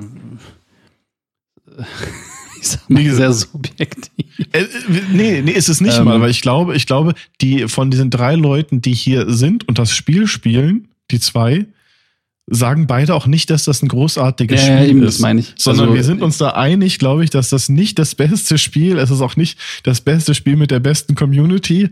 Ähm, aber es ist, glaube ich, einfach diese, diese soziale Nummer daran. Das, Mhm. Das Problem bei Call of Duty ist, Call of Duty ist so ein bisschen eigentlich das gleiche wie Pokémon, die letzten, die rausgekommen sind. Die Leute, die Entwickler werden dafür belohnt, ein komplett kaputtes, unfertiges Spiel rauszubringen und alle schieben ihnen das Geld nur so in Rachen, weil man es halt trotzdem möchte. So, und ich bin da ja genauso. Also ich bin ja, ich bin ja Teil des Problems. Aber es ist wirklich frustrierend, wenn du teilweise Mechaniken, die einfach schon Standard sind, schon und vorher alle da waren, die dann wieder aus dem Spiel rausgenommen werden, um sie dann später wieder reinzupatchen. Es ist einfach eine furchtbare Art und Weise, Dinge zu tun heutzutage im Bereich Ja. Software nicht nur Spiele, das ist, ich, ich, ich, ich gehe jetzt nämlich einfach nahtlos in meinen Rant über, den ich schon den ganzen Tag heute in meinem Kopf habe, der sich auf viele Sachen bezieht. Wir, die Technik ist, also ich habe das Gefühl, wir haben, wir benutzen so exponentiell viel mehr Technik, Software in den letzten Jahren und die Qualität kommt einfach nicht hinterher. So, wie gesagt, diese, dieses Jahr viele Spiele, die einfach unglaublich verbuggt waren und dadurch auch krass enttäuschend waren. Hat schon, hat bei Cyberpunk auch im letzten Jahr äh, Mhm. ordentlich angefangen. Dann, ich lasse es jetzt einfach raus. Scheiße. Buchhaltungssoftware, SumUp ist so ein Mist. Also ich kann es nicht einfach, ich kann es nicht anders sagen. Es ist so eine Frechheit, einen Service zu kaufen, von, ein Unternehmen kauft einen Service, sagt, alles bleibt so, macht euch keine Sorgen, nimmt dann langsam alle möglichen Features raus und will sich dann auf die Schulter klopfen lassen dafür, dass sie teilweise Features zurückbringen und sagen, sie hören Ja. auf die Kunden. Das ist einfach genau das, was ich heutzutage so furchtbar finde. Du hast Abo-Modelle für Software, die dann auch noch schlechter wird über die Zeit. Unglaublich furchtbar. Abgesehen davon, ich habe viel äh, so Automation von Lichtern und so hier zu Hause. Ich musste heute mein Apple TV neu starten, damit meine Lichter wieder an und ausgehen. das ist doch absurd. Also wirklich. Ja. Ja, das stimmt schon. Ich bin, bin beeindruckt, dass das bei, bei Filmen noch selten passiert. Bis auf Cats ist mir kein Hm. Film bekannt, der nach ähm, einem oder nach einer Woche nochmal einen Patch kriegen musste, weil er so beschissen ist. Oder quasi Day-One-Patcher für Filme. Aber das ist ja das Gleiche, wenn du jetzt dein Wow-Abo hast und auf einmal verschwindet HBO. Oder du hast dein Netflix-Abo und auf einmal verschwindet Marvel. So, der Preis bleibt halt der gleiche und es wird dir einfach Content, den du vorher zum gleichen Preis hattest, weggenommen. Und die denken sich so, naja, ist doch alles geil, bleibt so, wie es ist. Ähm, aber am Ende ist halt, du besitzt halt nichts mehr dadurch. Und das ist halt in dem Fall sehr, sehr schwierig. Oder wenn du dir einen Tesla bestellst und sie dir die Abstandssensoren einfach so wegnehmen. Ja. Tesla, ja. Auch nicht so geil. Ey, danke, dass du es nochmal erwähnst. Tesla ist wirklich mit eines der schlimmsten Unternehmens, wenn es um genau das gleiche Problem geht. Einfach zu sagen, ja, habt halt Pech gehabt, nimm, nimm halt oder lass es, ist uns total egal. Ich finde, die sind, ja, die sind das perfekte Beispiel dafür. Ich meine, so ein Rechnungsunternehmen ist eine kleine Zielgruppe, ein Auto schon wieder ein bisschen größer. Aber auch Tesla und SumUp sind nicht die einzigen Unternehmen und es, jeder wird davon in irgendeiner Form wahrscheinlich betroffen sein, weil der Trend ist irgendwie da. So, mhm. die Sachen zu optimieren für die meisten Leute, vermutlich. Aber ja, Tesla, Abstandssensoren auch ganz, ganz, ganz krass daneben. So eine, mhm. so eine Nummer. Absolut so. Ich meine, ich eben ich, ich, mag ja das Auto an sich total gerne, das ist super, aber ich meine, bei der Nummer denke ich mir auch so, wie dreist ist denn das eigentlich so? Leute kaufen sich ein Auto mit einer bestimmten Hardware und dann, ne, normalerweise würdest du es so machen, wenn du eine neue Technik erfindest, also eben, dass du sagst, irgendwie dieses Abstandsmessen, das machen wir jetzt über ähm, Tesla Vision, also über Kameradaten, dann entwickle ich das und wenn das funktioniert und für den User quasi keinen Unterschied macht, irgendwie wo der das Auto jetzt die Daten hernimmt, am Ende hast du einen Abstandssensor, der dir was anzeigt, dann ist ja cool, dann beschwert sich auch keiner. Aber was Tesla gemacht hat, für die Leute, die es nicht wissen, sie haben im Endeffekt die Abstandssensoren aus dem Auto entfernt, die gibt's jetzt quasi nicht mehr, die werden nicht mehr ausgeliefert und aber auch keinen Ersatz dafür geliefert, sondern die sagen, ja, irgendwann in ein paar Monaten, schauen wir mal, wird dieses Feature wieder neu eingeführt. Und die Leute, die sich halt ein Auto bestellt haben, sind jetzt halt ein bisschen gefickt. Und das finde ich echt auch nicht gut. Also mhm. so, das ist echt, nö. kann, kann man so nicht machen eigentlich. Bin auch gespannt, warum dann nicht vielleicht irgendwie es Leute gibt, die irgendwie sich das auch versuchen einzuklagen. Keine Ahnung. Ich meine, die werden nicht viel Erfolg damit haben, gehe ich mal davon aus, aber ich geht kann, das, dass du, du kaufst ja irgendwie was mit bestimmten Features und im ich Endeffekt, die, die, die sagen ja, du kannst jetzt hier unterschreiben, dass du das akzeptierst oder deine Bestellung stornierst. Genau, das ist genau der Punkt. Du, sobald dein Auto ausgeliefert werden kann, wirst du gefragt, akzeptierst du, dass sie nicht mehr drin sind? Wenn nicht, kriegst du halt deine Anzahlung zurück und dann war es das. Dankeschön. Hast halt jetzt fast ein Jahr gewartet und hast immer noch kein Auto. Aber wer braucht denn schon ein Auto? Eigentlich ist doch der Kaufvertrag zustande gekommen bei der Bestellung oder so ein Bestellungsvertrag oder so. Also eigentlich hast du ja schon einen Deal mit denen gemacht, dass sie dir das Auto in der Variante ausliefern. Das verstehe ich halt nicht. Aber, naja, aber es ist Tesla und du weißt schon, dass die, die sichern sich gut ab vorher. Da braucht man keine, keine Sorge. Die, die kommen aus einem Land, in dem gerne geklagt wird. Die wissen, was los ist. ja. True Story.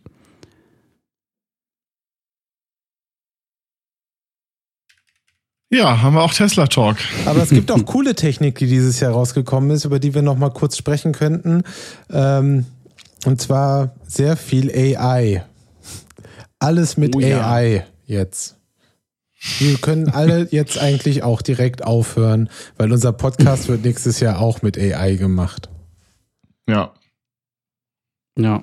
Ja, nee, aber das stimmt, ja. Also klar, dieses Jahr war einfach krass. Also so, es ist ja ein Tool nach dem anderen irgendwie rausgeploppt und es wird ja jetzt exponentiell steigen im Endeffekt. Also ne, es gibt ja, also es ist jetzt so ein bisschen die Schwelle gefühlt erreicht worden dieses Jahr, wo jetzt irgendwie jeden Monat ein neues AI-basiertes Tool irgendwie rausploppt, äh, was einem jedes Mal irgendwie, wenn man es irgendwie sieht, so die, die Kinnlade runterfährt und man sich denkt, okay, mhm. krass, das geht jetzt. Ja. Puh. So langsam versteht man, warum man über die letzten zehn Jahre immer irgendwelche komischen, doofen Fragen in Prompts äh, beantworten musste und sagen musste, was ein Hydrant und was eine Brücke Welche, ist und ja. so. Mhm. Und welche Hausnummer das eigentlich ist. Ja. ja. Ja, nee, das stimmt. Das stimmt. Und da, also gut, jetzt irgendwie vielleicht um eine Sache, also die jetzt, die ich auch tatsächlich faszinierend fand, irgendwie beim Namen zu nennen, das war halt mit Journey. Kennen ja wahrscheinlich die meisten und die, die es nicht kennen, das ist im Endeffekt so ein eben AI-basiertes Tool, um Bilder zu generieren. Du beschreibst ein Bild mit Worten und am Ende kommt da ein Bild raus und das kann so, man Nico natürlich. beschreibt ein Bild, das posten wir dann dazu als Beweis. Kann man, da dürfen, kann wir einfach so Bilder posten? die- Ja, sag einfach und ich pack's dann zu der Folge. Für alle, die drangeblieben sind, das ist Easter Egg. Für alle, die drangeblieben sind, Ja. die werden dann dieses Bild sehen. Okay, Pikachu eating Spaghetti in New York. While listening to a podcast. Okay. Sorry, ich musste da noch was hinzufügen. Ich, ich, ich brauche uns damit drinne in irgendeiner Form. Alles gut, haben wir. Ich drücke jetzt auf Generieren. Nice. Ähm, nee, und das ist einfach ein wahnsinnig krasses Tool, dass man halt, also ich habe auch nur so ein bisschen ähm, damit rumgespielt und ähm, bin schon zu echt spannenden Ergebnissen gekommen, aber was man da also wirklich bei Leuten sieht, also die das einfach so dermaßen auf die Spitze treiben, wo man halt wirklich sagt, Alter, krass. Also was, was man da zum Teil eben so auf Social Media und so weiter für Bilder sieht, die damit gemacht werden, ist einfach absurd krass. Das stimmt. Ich bin, ich finde es gut. Viele Leute finden es nicht so gut, weil ähm, ich glaube, da sehr, sehr viel Unwissen oder nicht, nicht Unwissen, ähm, aber weil wenig, viele Leute haben so ein bisschen Angst davor, weil wenig kommuniziert wird, wo die Informationen herkommen, wie der Algorithmus funktioniert. Kopiert der jetzt alles, was ich mache und oh nein, und was passiert hier?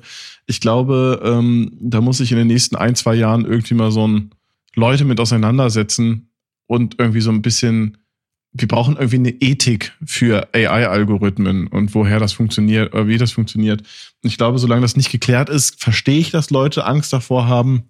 Ich glaube, viele Leute haben aber auch einfach sehr unbegründet Panik äh, davor. Ähm, und so wie immer, so wie wenn es immer so einen Wechsel gibt, oh nein, da kommt was Neues. Ich glaube, das gehört einfach dazu. Gibt halt Technik, die ist nicht besser, die ersetzt dich auch nicht, aber die macht was ähnliches wie du auf eine andere Art und Weise. Und ich glaube, in vielen Fällen wird der Mensch einen jetzt, der wird nicht ersetzt. Wir werden auch nicht Künstler, indem wir Texte irgendwo reinschreiben. Ähm, aber ich glaube, ich glaube, da muss einfach viel geregelt werden und ein Bewusstsein für geschaffen werden. Es gibt, ich finde es sind zwei Punkte. Einmal ist es schon, auf der einen Seite ist es schwierig, dass halt ähm, natürlich immer diese Möglichkeit gibt zu sagen, generiere mir ein Bild im Stil von Punkt, Punkt, Punkt. Das ist manchmal so ein bisschen so, okay, ich kann das haben, was ich möchte, ohne dass die andere Person, von der ich das haben möchte, die Leistung erbringen muss und auch keinen dafür nichts bekommt. Das ist schwierig. Die natürlich ja auch nur dann funktioniert, wenn Daten von dieser Person Ja. in dem Datensatz drin ist, Ja. auf dem gelehrt wird. Ne? Ja. Also das ist, ja, theoretisch könnte man später rangehen und sagen, hier, lieber Herr Picasso, wir bieten Ihnen 10 Millionen, damit wir Ihre Bilder nutzen können, um ein AI zu trainieren. Also Mhm. könnte man machen. Ist wahrscheinlich nicht passiert.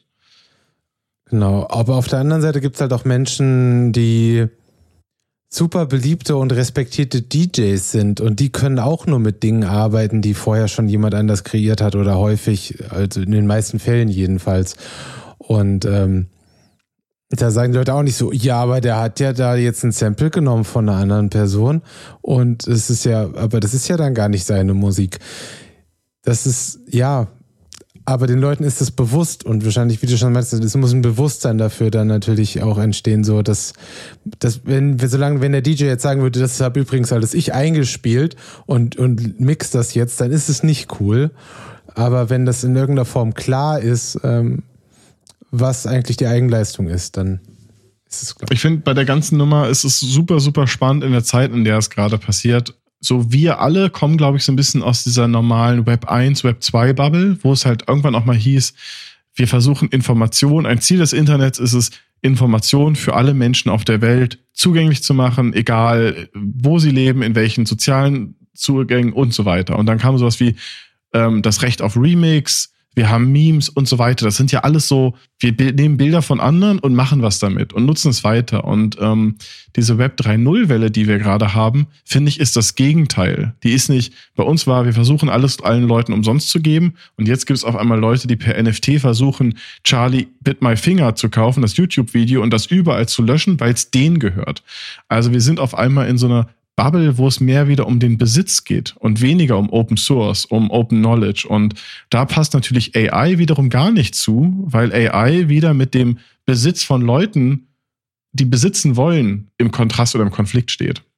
Ja, klar, also es Mhm. geht ja total in diese ganze Copyright-Diskussion rein. Also die letztendlich schon seit schon seit ein paar hundert Jahren im Endeffekt irgendwie hin und her diskutiert wird. Und da gibt es halt irgendwie im Prinzip dieses, also es, es ist schwer, ich habe da auch keine Antwort drauf, aber es muss halt ein gesundes Maß geben von ab wann darf ich irgendwie ähm, Intellectual Property von, von anderen Leuten benutzen, weiterverwenden, wenn ich es als Basis für eine neue Erfindung nehme. Ab wann kann ich sagen, das ist jetzt meine Erfindung? Mhm. Wie viel muss ich den anderen dann irgendwie doch dran beteiligen?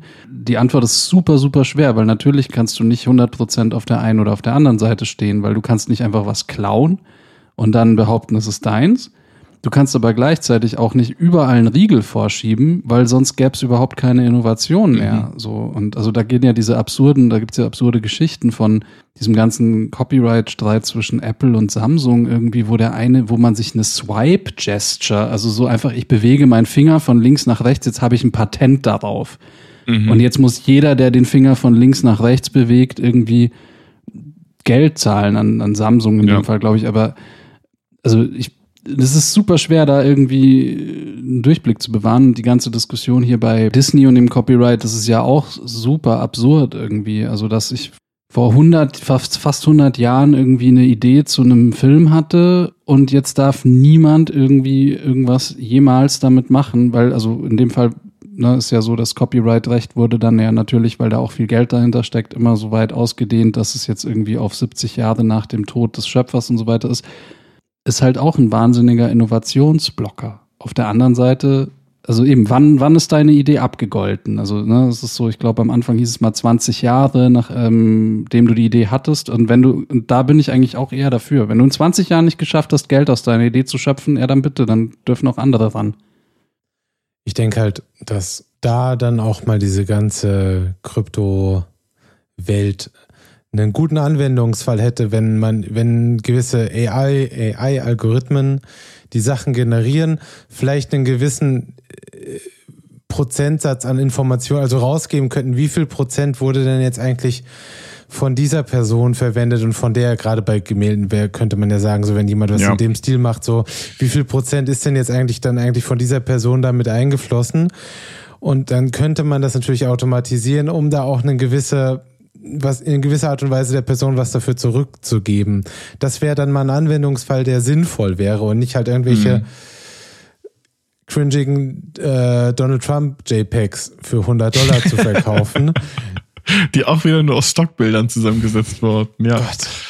Ähm, ja, das wäre doch mal eine spannende Sache, aber da wird sich auch was äh, entwickeln. Da bin ich mir auch ziemlich sicher. Voll, voll. Aber ich finde es jetzt aktuell einfach nur unglaublich spannend. Ich denke mir, es ist halt ein ganz tolles Werkzeug für, Men für Menschen, die auch in der Kreativbranche sind, um damit zu arbeiten. Also was es halt einfach für Möglichkeiten einem gibt. Weil man selbst kommt ja aus einer Welt, in der man sagt, so, ah, ich habe mir hier so meine eigene kleine Bibliothek mit Referenzbildern und so erschaffen, äh, aus denen ich raus Sachen raussuche, die ich dann wieder benutzen kann für die ich dann selbst irgendwie Mhm. anders zusammenbaue oder einfach nur als Referenz nehme, um was als Beispiel irgendwie Leuten zu zeigen, so könnte es aussehen.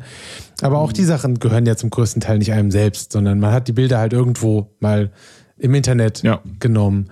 Und das ist jetzt auch nicht anders, nur halt sehr viel besser. so, ich finde Ja. das Mhm. großartig. Ich stelle mir nur vor, wenn ich jetzt ähm, Matte Painter wäre oder so, fände ich das auch total spannend. Das wäre ein super schönes Werkzeug. mag halt viele von den Tools und ich nutze sie ja auch ständig. Und ich meinte auch schon mal, ich hätte gerne einen AI-basierten Podcast oder sowas, dass ich sagen kann, erzähl mir bitte was über den Einfluss der Gaslaterne im Straßenbau der 1930er. Also so abstruse Sachen, so wie wir das gerade machen. Und der gibt mir daraus einen 20-minütigen Wissenspodcast, der aber auch aufgebaut ist wie ein Podcast. Nicht einfach nur eine Computerstimme, sondern mit Spannungsbogen, Handlungsbogen. Das finde ich super gut. Wie viele dumme Witze, wie viele Abschweifungen. Ja, genau, voll, voll. Du gibst einen Chaosregler, so wie bei Midjourney. Du meinst quasi den, den Filmkollektiv 3000 Faktor. Ja, genau. Den 3000 Slider. Ja, voll, fände ich, fänd ich super. Also von daher, ich, ich bin da voll für. Um den letzten Kreis den, oder den Kreis zu schließen und zurück zum eigentlichen Thema noch zu kommen und dann den Podcast zu beenden. Wir haben gerade über die Zukunft gesprochen. Habt ihr irgendwas anderes, worauf ihr euch in 23 freut, außer dass das Jahr, wir wissen, nicht besser wird und so weiter, aber irgendwas? Film, Serien, Technik, Also ich Nee. freue mich auf Die neue Destiny Expansion, Lightfall, einfach nur um so ein bisschen meine Sucht äh, weiter zu befriedigen. Die eine, die ich irgendwie habe. Wofür ich, äh, worauf ich mich aber tatsächlich auch sehr freue, ist, ähm, ich weiß gar nicht, ob das nächstes Jahr kommt, aber ich hoffe, das kommt nächstes Jahr, die zweite Staffel Foundation. Ich glaube, die kommt übernächstes, Ja, aber ich bin mir nicht kommt die erst. sicher. Also äh, ich bin jetzt aber schon quasi, Jahr wäre sie dran. Ja. ich sitze jetzt schon auf heißen Kohlen, so ich habe voll Bock drauf. Also ist, glaube Ja. ich, so meine Most Wanted Serie. Vielleicht kriege ich ja nächstes Jahr ein Auto. Da würde ich mich drauf freuen. naja, irgendein Diesel wirst du schon gebraucht Ja. kaufen können. Stimmt. Ja. Ich habe drei Sachen aufgeschrieben. Ich bin gespannt, was ihr dazu sagt. Platz drei, der Barbie-Film, Ja, den möchte ich gucken, ja. Auf jeden Fall. weil ich einfach Bock drauf habe und mir nichts drunter vorstellen kann. Und, aber der Trailer, der die Space Odyssey, äh, war, schon, war schon sehr Mhm. witzig. Oppenheimer? Oppenheimer stimmt, den habe ich gar nicht. Bin ich Ja. auch sehr gespannt. Dune, zweiter Teil. Aber kommt der denn wirklich schon dann so? Ich habe das auch schon mal gesehen, aber irgendwie habe ich, Ich das Gefühl, wie dachte- geht das denn? Also, da müssen die aber auch ordentlich Gas geben. Aber stimmt schon, die haben dieses Jahr gedreht, glaube ich, ne? Also, Ja, letztes Jahr kam der andere Ja. raus. Eigentlich haben sie gesagt, rein, Mhm. also haben sie gesagt, ne? Aber also von daher hätte ich eigentlich schon Bock drauf. ja, auf jeden Fall. Ja. Und der letzte, der ist, den muss ich jetzt auf meine Liste packen, einfach nur wegen anderen Filmen, die ich gut fand, ist das Nosferatu Remake, was dieses Jahr rauskommt von Robert Eggers. Und Hm. Nicht mitbekommen. muss nicht. gut sein. Wir haben auch Aber- dieses Jahr äh, 100 Jahre Nosferatu von, also nee, 23 ist glaube ich 100 Jahre Nosferatu, deswegen gibt es in Berlin auch zum Beispiel eine Ausstellung dazu. Und da The Northman weit oben ist, The Witch ist weit oben in unseren Listen immer, kann ich mir bei, Da- äh, bei Robert Eggers, nicht bei Dave Eggers, das ist der Autor, bei Robert Eggers sehr, sehr gut vorstellen, dass der einen sehr interessanten Nosferatu macht. Also da habe ich auf jeden Fall Bock und ich glaube auch die Besetzung war ganz gut. Ja, absolut. Nee, voll. Cool über, gute Überraschung. Jetzt, das ist jetzt auch die größte Überraschung für mich für das nächste Ja. Jahr, weil ich davon tatsächlich nichts mitbekomme. Ja, sehr gut. Schön. Oh ja, und noch was, um in das Suchtding reinzuspielen: Diablo 4. Keine Ahnung, wie das wird, aber es wird auf jeden Fall so, dass man richtig hart viel Zeit damit verplempern Mal kann. sehen, wie diese Aussage altert. Ja, eben. Es kann halt auch tatsächlich total nach hinten losgehen. So, man wird, äh, man wird sehen. Ich bin gespannt, auf was es wird. Ja, sehr gut wird's. Und damit sind wir durch. Schon wieder eine lange Folge. Langes Völkchen. Mhm. Jetzt wird's Zeit für Happa Happa bei allen. Oh ja. Ja, besser spät als nie. Dann geht es, mal gucken, wenn die Folge rauskommt, aber dann wieder wie gewohnt mit etwas kürzeren Folgen weiter. Na dann, äh, ja, hier, äh, alles Gute. Ja, ich hoffe, ja, hoffentlich kommt ihr gut ins äh, neue Jahr oder seid schon reingekommen, wenn ihr diese Mhm. Folge hört. Das Filmkollektiv wünscht euch ein gutes Jahr 2023. Auf dass es besser wird als alle Jahre zuvor. Oh ja. Ciao. Tschüssi. Adieu.